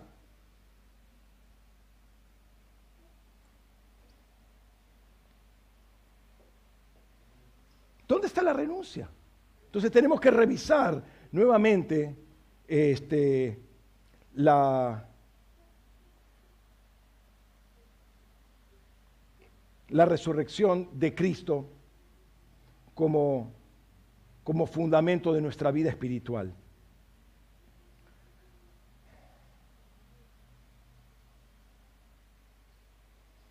La iglesia ha vivido mucho, mucho tiempo bajo el signo de la cruz. Eso viene de Constantino, bajo este signo vencerás. Esa es la palabra que recibe Constantino con la señal de la cruz. ha vivido bajo la sangre de Jesús, bajo la muerte de Cristo, y está bien, está bien eso, es básico, pero no, y debe predicarse eso, debe enseñarse eso, no sin olvidarse que Cristo resucitó y vana es nuestra fe si no aprendemos esto. Dice la palabra, perdón, perdón, eh, Primera de Corintios 15, 14 ahí. Primera de Corintios 15, 14. Y si Cristo no ha resucitado, vana es entonces nuestra proclamación y vana nuestra fe. ¿eh? No hay verdadero señorío de Cristo si no hablamos de un Cristo glorificado. Si no vivimos ese Cristo glorificado. Porque Jesús toma toda autoridad en los cielos y en la tierra una vez que resucitó. Nos comisiona por causa de su resurrección. No nos da eh, la gran comisión uno que promete resucitar, sino que la da uno que ha pasado por eso y experimentado y salió victorioso. Ese es el señorío que tenemos que entender y que vivir. Y este año, como año de resurrección, es un año en que la iglesia debe resucitar el señorío de Cristo como experiencia. Dejar el cliché y vivir el señorío de Cristo. Resucitado, glorificado, triunfante sobre la muerte. Y Dios nos quiere hacer partícipe del poder de la resurrección. Estamos en las puertas, hall de entrada de un año maravilloso es un año de gracia, un año donde Jesús va a ser conocido, va a ser famoso ante todas las naciones por causa del compromiso de su iglesia, por causa del señorío de Cristo. ¿Sí? Una iglesia comprometida con el señorío del Cristo resucitado. Es un año de luz, es un año de bondad, un año de justicia, un año de verdad, un año para llegar al pleno conocimiento de la verdad. Un año de resurrección y principalmente un año en que la iglesia resucita el señorío de Cristo sobre ella. Ahora sí termino con un texto. ¿Viste? Era, era no, no tanta verdad, ahora sí, ahora es el último. Mirá lo que dice acá. Malaquías 1.6. El hijo honra al padre y el siervo a su señor. Si pues yo soy padre, ¿dónde está mi honra? Y si soy señor, ¿dónde está el temor que se me debe? Dice Yahvé Sebaot a vosotros, oh sacerdotes, que despreciáis mi nombre. Y decís, ¿en qué hemos despreciado tu nombre? Cuando decimos en el nombre de Jesús, en el nombre de Jesús y en el nombre de Jesús, y no aceptamos el señorío de Cristo, estás despreciando el nombre. Porque la Biblia sigue diciendo, no tomes el nombre del Señor tu Dios en vano, porque Dios no tomará por inocente a aquel que toma el nombre de Dios en vano. ¿Sabes que la gran caída, eh, perdón, la, la causa del diluvio fue el tomar el nombre de Dios en vano? No fueron los ángeles. Dios juzgó toda la tierra por el pecado de los hombres, no el de los ángeles. Los ángeles fueron juzgados por otro lado. Pero el gran pecado fue dejar de, de invocar a Dios como debía ser invocado. A partir de Set, tercero de Adán. O sea, el tercer hijo de Adán, ¿no? Ahora, noté que el que habla acá se presenta como Yahvé Sebaot. Dice Yahvé Sebaot, Dios de los ejércitos. Dios está al frente, escucha esto, Dios está al frente de todos los ejércitos celestiales para salir en defensa de tu vida. A ver si tenés la dimensión esta. Dios está con todos los ejércitos, millones de ángeles, preparados para salir a combatir para defender tu vida. ¿Lo vas a tener como Señor? ¿Al Señor? ¿Te das cuenta? Eh, ¿Dónde está mi honra? ¿Dónde está mi, el temor que se me debe? ¿No? Mi temor. Qué difícil para el Señor. Acordate de esto. ¿Te acordás cuando Jesús lo van a tomar preso? Que Pedro saca la espada. ¿Se acuerdan? ¿Qué dice Jesús en ese momento? Ustedes no, no creen que yo puedo hablar a mi Padre y Él me enviaría 12 legiones de ángeles. ¿Quién es ese? Y a veces va otro. Dios no, ¿te cree que no mandaría 72 mil ángeles para salvarme? Pero entonces, ¿cómo se cumplirían las escrituras? Pero ¿sabes una cosa? Vos no sos el Mesías. Y vos necesitas sí ángeles. ¿Y vos te crees que Dios no tiene dispuestos más de 12 legiones de ángeles para ayudarte? Y vos estás pensando, sí, pero no llego a, fin de la quincena, no llego. Y estás haciendo cálculos tontos, como si Dios no supiera todas esas cosas. Tiene legiones de ángeles esperando, ejércitos de ángeles para enviar a la tierra, para salvarte en cualquier situación.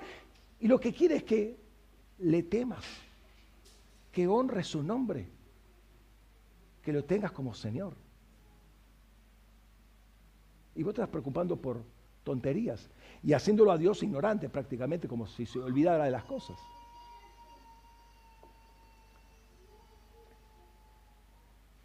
¿Qué es difícil para el Señor? ¿Qué es difícil para, para, para, para tu vida? ¿Qué es difícil para la ciudad, para resolver los problemas de la ciudad o de la nación? ¿Qué es difícil para el Señor? ¿Es Señor del poder de la resurrección o no es? ¿Qué es difícil? Pero Él quiere ser honrado, quiere ser temido por la iglesia.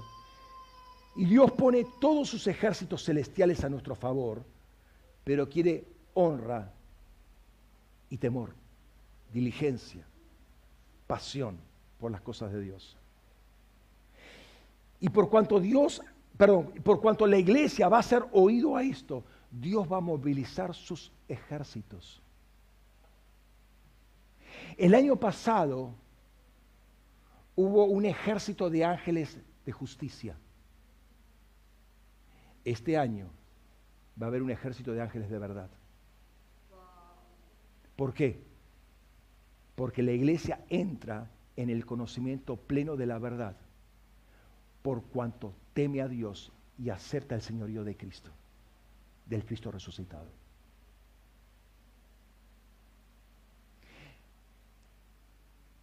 ¿Te acordás cuando Jesús dice, no, perdón, Pablo, Pablo dice, cuando pide en las cartas, pide oración. ¿Cuál es el pedido de Pablo? Fíjate, Señor, eh, le dicen, hermanos, oren para que Dios salve a las personas. ¿Es el tipo de oración de Dios, de, de Pablo? No.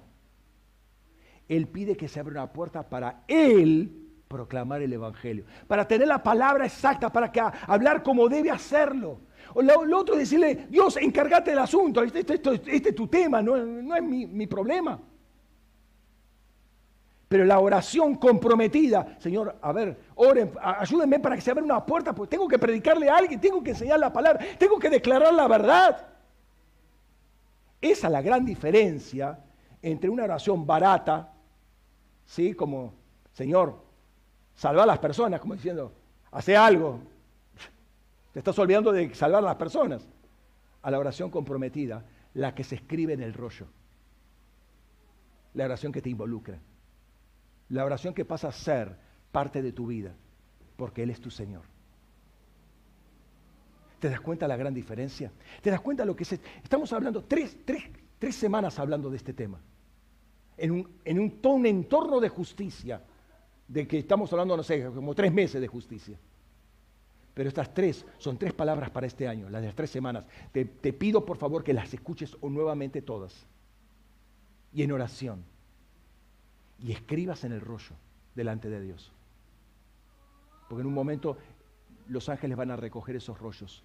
Los van a poner en una mesa tipo altar de incienso y va a salir incienso, pero el rollo no se va a quemar, porque el rollo es rollo eterno. Es testimonio eterno de lo que es tu vida. Eso que vos pones es parte de tu vida. Cerra tus ojos un momento.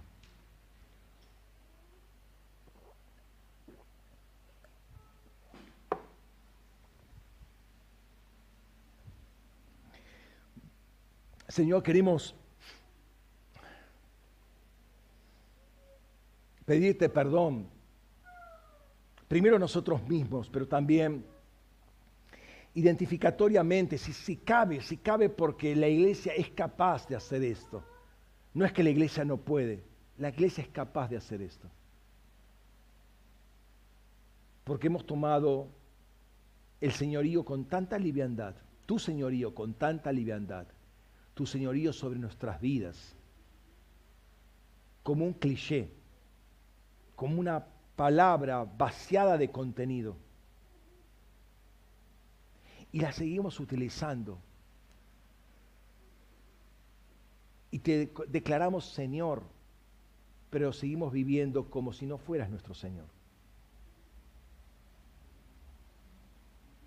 Y sabemos que hay un apremio de parte tuya para este año.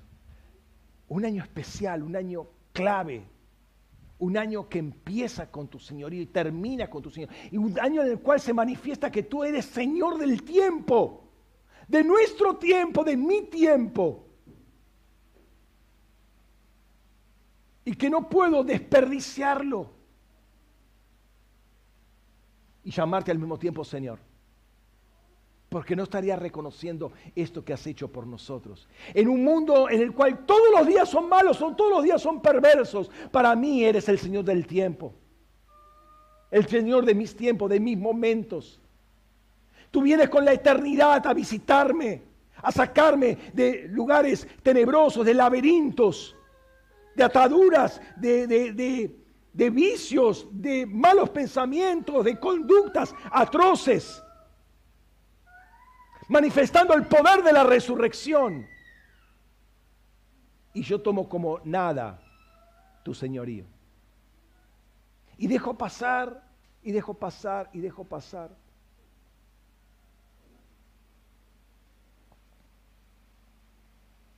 Pero Señor, si viene revelación, si viene ministerio, es porque hay una iglesia que cree, lo dice tu palabra. Hay una iglesia que cree, que tiene una base de fe, que tiene una base de piedad, tiene una base de temor tuyo para no dejar caer por tierra la palabra. Y no va a ser un momento de, recogimiento ahora de cinco minutos y después salen de ahí se olvidan completamente. No, porque hay fe. Tú pusiste esa fe, tú pusiste esa fe en cada uno de nosotros para no hacer, dejar caer por tierra y tomar en poco tu nombre. Tú pusiste fe para ser diligente, para entender que nos diste el poder para negociar con esa, con esa revelación que tú nos diste, para multiplicarle, para desarrollarla en nuestras vidas. Tú no haces las cosas en forma incompleta. Hay diseño, hay diseño, hay diseño. Y ante ese diseño, ante ese señorío, ante esas obras que fueron hechas en Dios antes de todos los tiempos.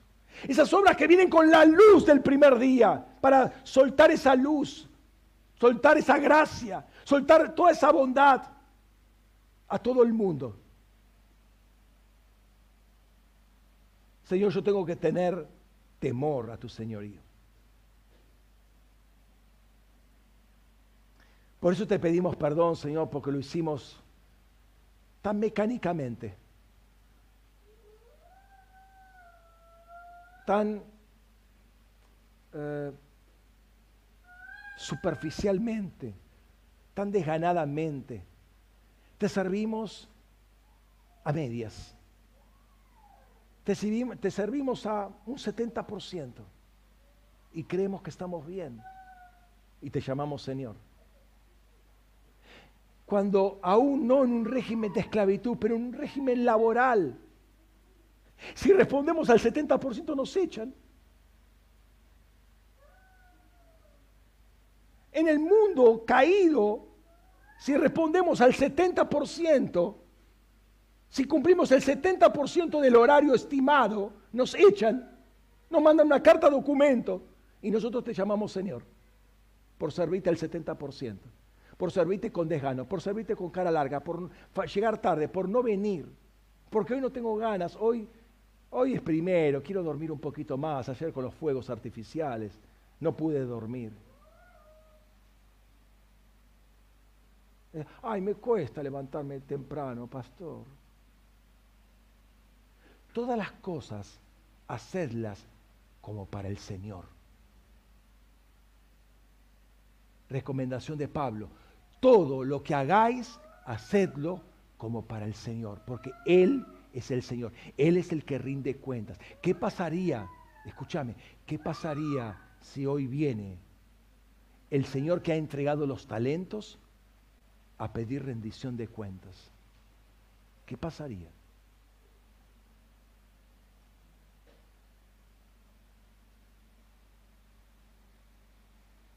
Dios quiere llamarnos bueno y fiel. Esclavo, bueno y fiel. Esclavo, esclavo, bueno y fiel. Te dio cinco talentos. No eran tuyos los talentos, eran de tu Señor. Eso es lo que te da el Señor. Te da la vida, la vida no es tuya. Ay, yo con mi vida hago lo que quiero. Mentiras. La vida no es tuya, la vida es de Dios. Te la prestó.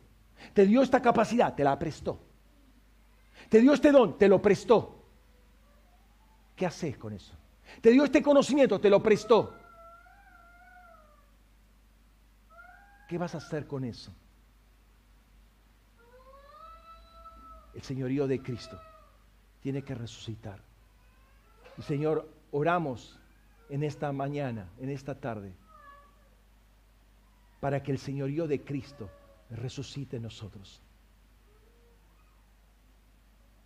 Lo primero, lo primero, lo básico. Todo lo demás eh, son apéndices, todo lo demás viene por añadidura, pero lo básico, lo central, Señor.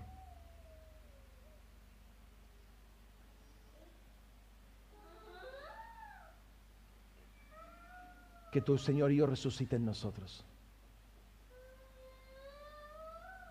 En el nombre de Jesús.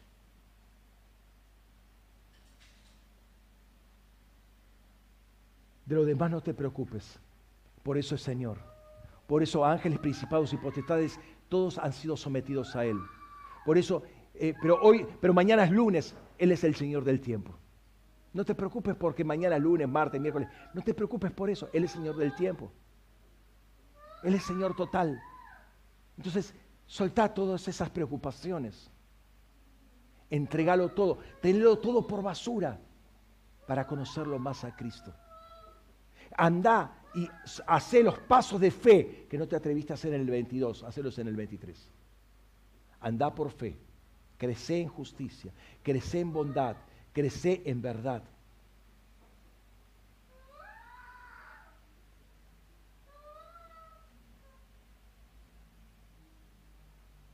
El Señor tiene ángeles dispuestos para pelear sobre todas tus situaciones. No tenés que hacerlo vos. Vos solamente tenés que reconocer lo que Él es Señor. Él manda a sus ángeles.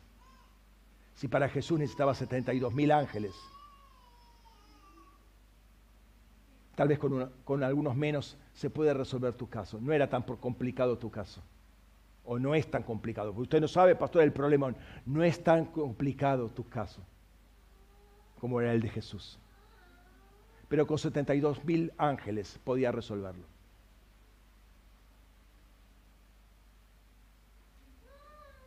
Así que despreocúpate. El Señor de los ejércitos quiere ser reconocido con temor. Eso es todo.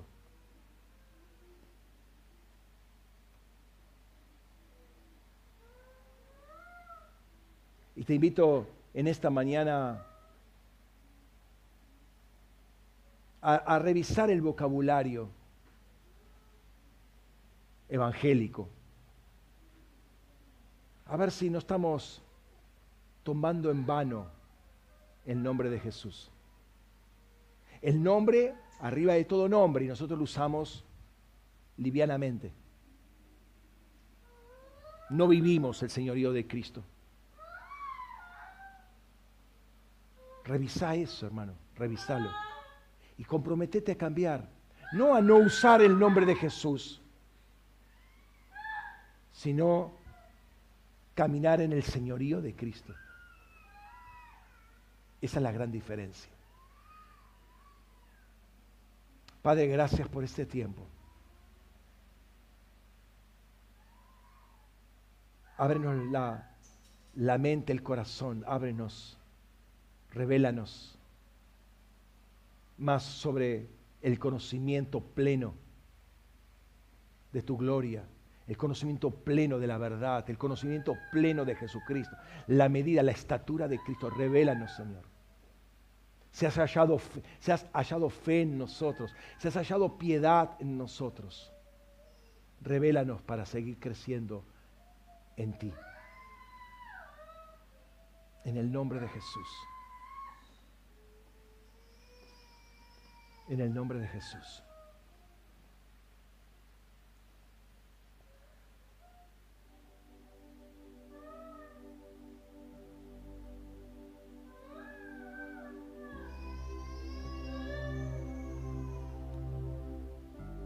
Mientras seguís en esta en esta autoexaminación cara a cara con el Señor, boca a boca, como para que tu rostro brille. Vamos a preparar para celebrar la mesa del Señor, la mesa del Señor. Yo no puedo tener comunión con el Señor y vivir como quiero no vivir bajo su señorío. La mesa del Señor. ¿Te das cuenta cómo las cosas empiezan a cambiar ahora? Tienen otra perspectiva. La mesa del Señor. Dios no quiere que no participes. Dios quiere que lo honres como Señor. Que le guardes el temor que corresponde. Y está justamente acá no para evitar participar, sino para corregir. Y el pan y la copa te van a fortalecer. Pero no es una pócima mágica. Es el pacto que el Señor hizo con nosotros. Enaltecido, sentado, habiendo traspasado los cielos, sentado a la derecha del Padre y sentados contigo, Señor. Gracias Jesús. Amén. Amén. Amén. Hermanos, Dios les bendiga. Gracias por compartir este tiempo. El Señor los guarde. Trabajen estas palabras que hemos eh, recibido en estas últimas tres semanas. Son muy importantes. Recuerden, eh, los ángeles lo van a recoger en algún momento los rollos. No sé cuándo. No sé cuándo. Hay gracia de parte de Dios. No va a ser, no creo que haya sido a las cero horas. No sé pero hay gracia de parte de Dios. ¿sí? Pero trabajen estas palabras eh, con, toda la, la celeridad del caso. Amén. Dios les bendiga ricamente. Saludos a los que están del otro lado de la pantalla. El Señor los guarde ricamente y nos vemos la semana que viene. Amén.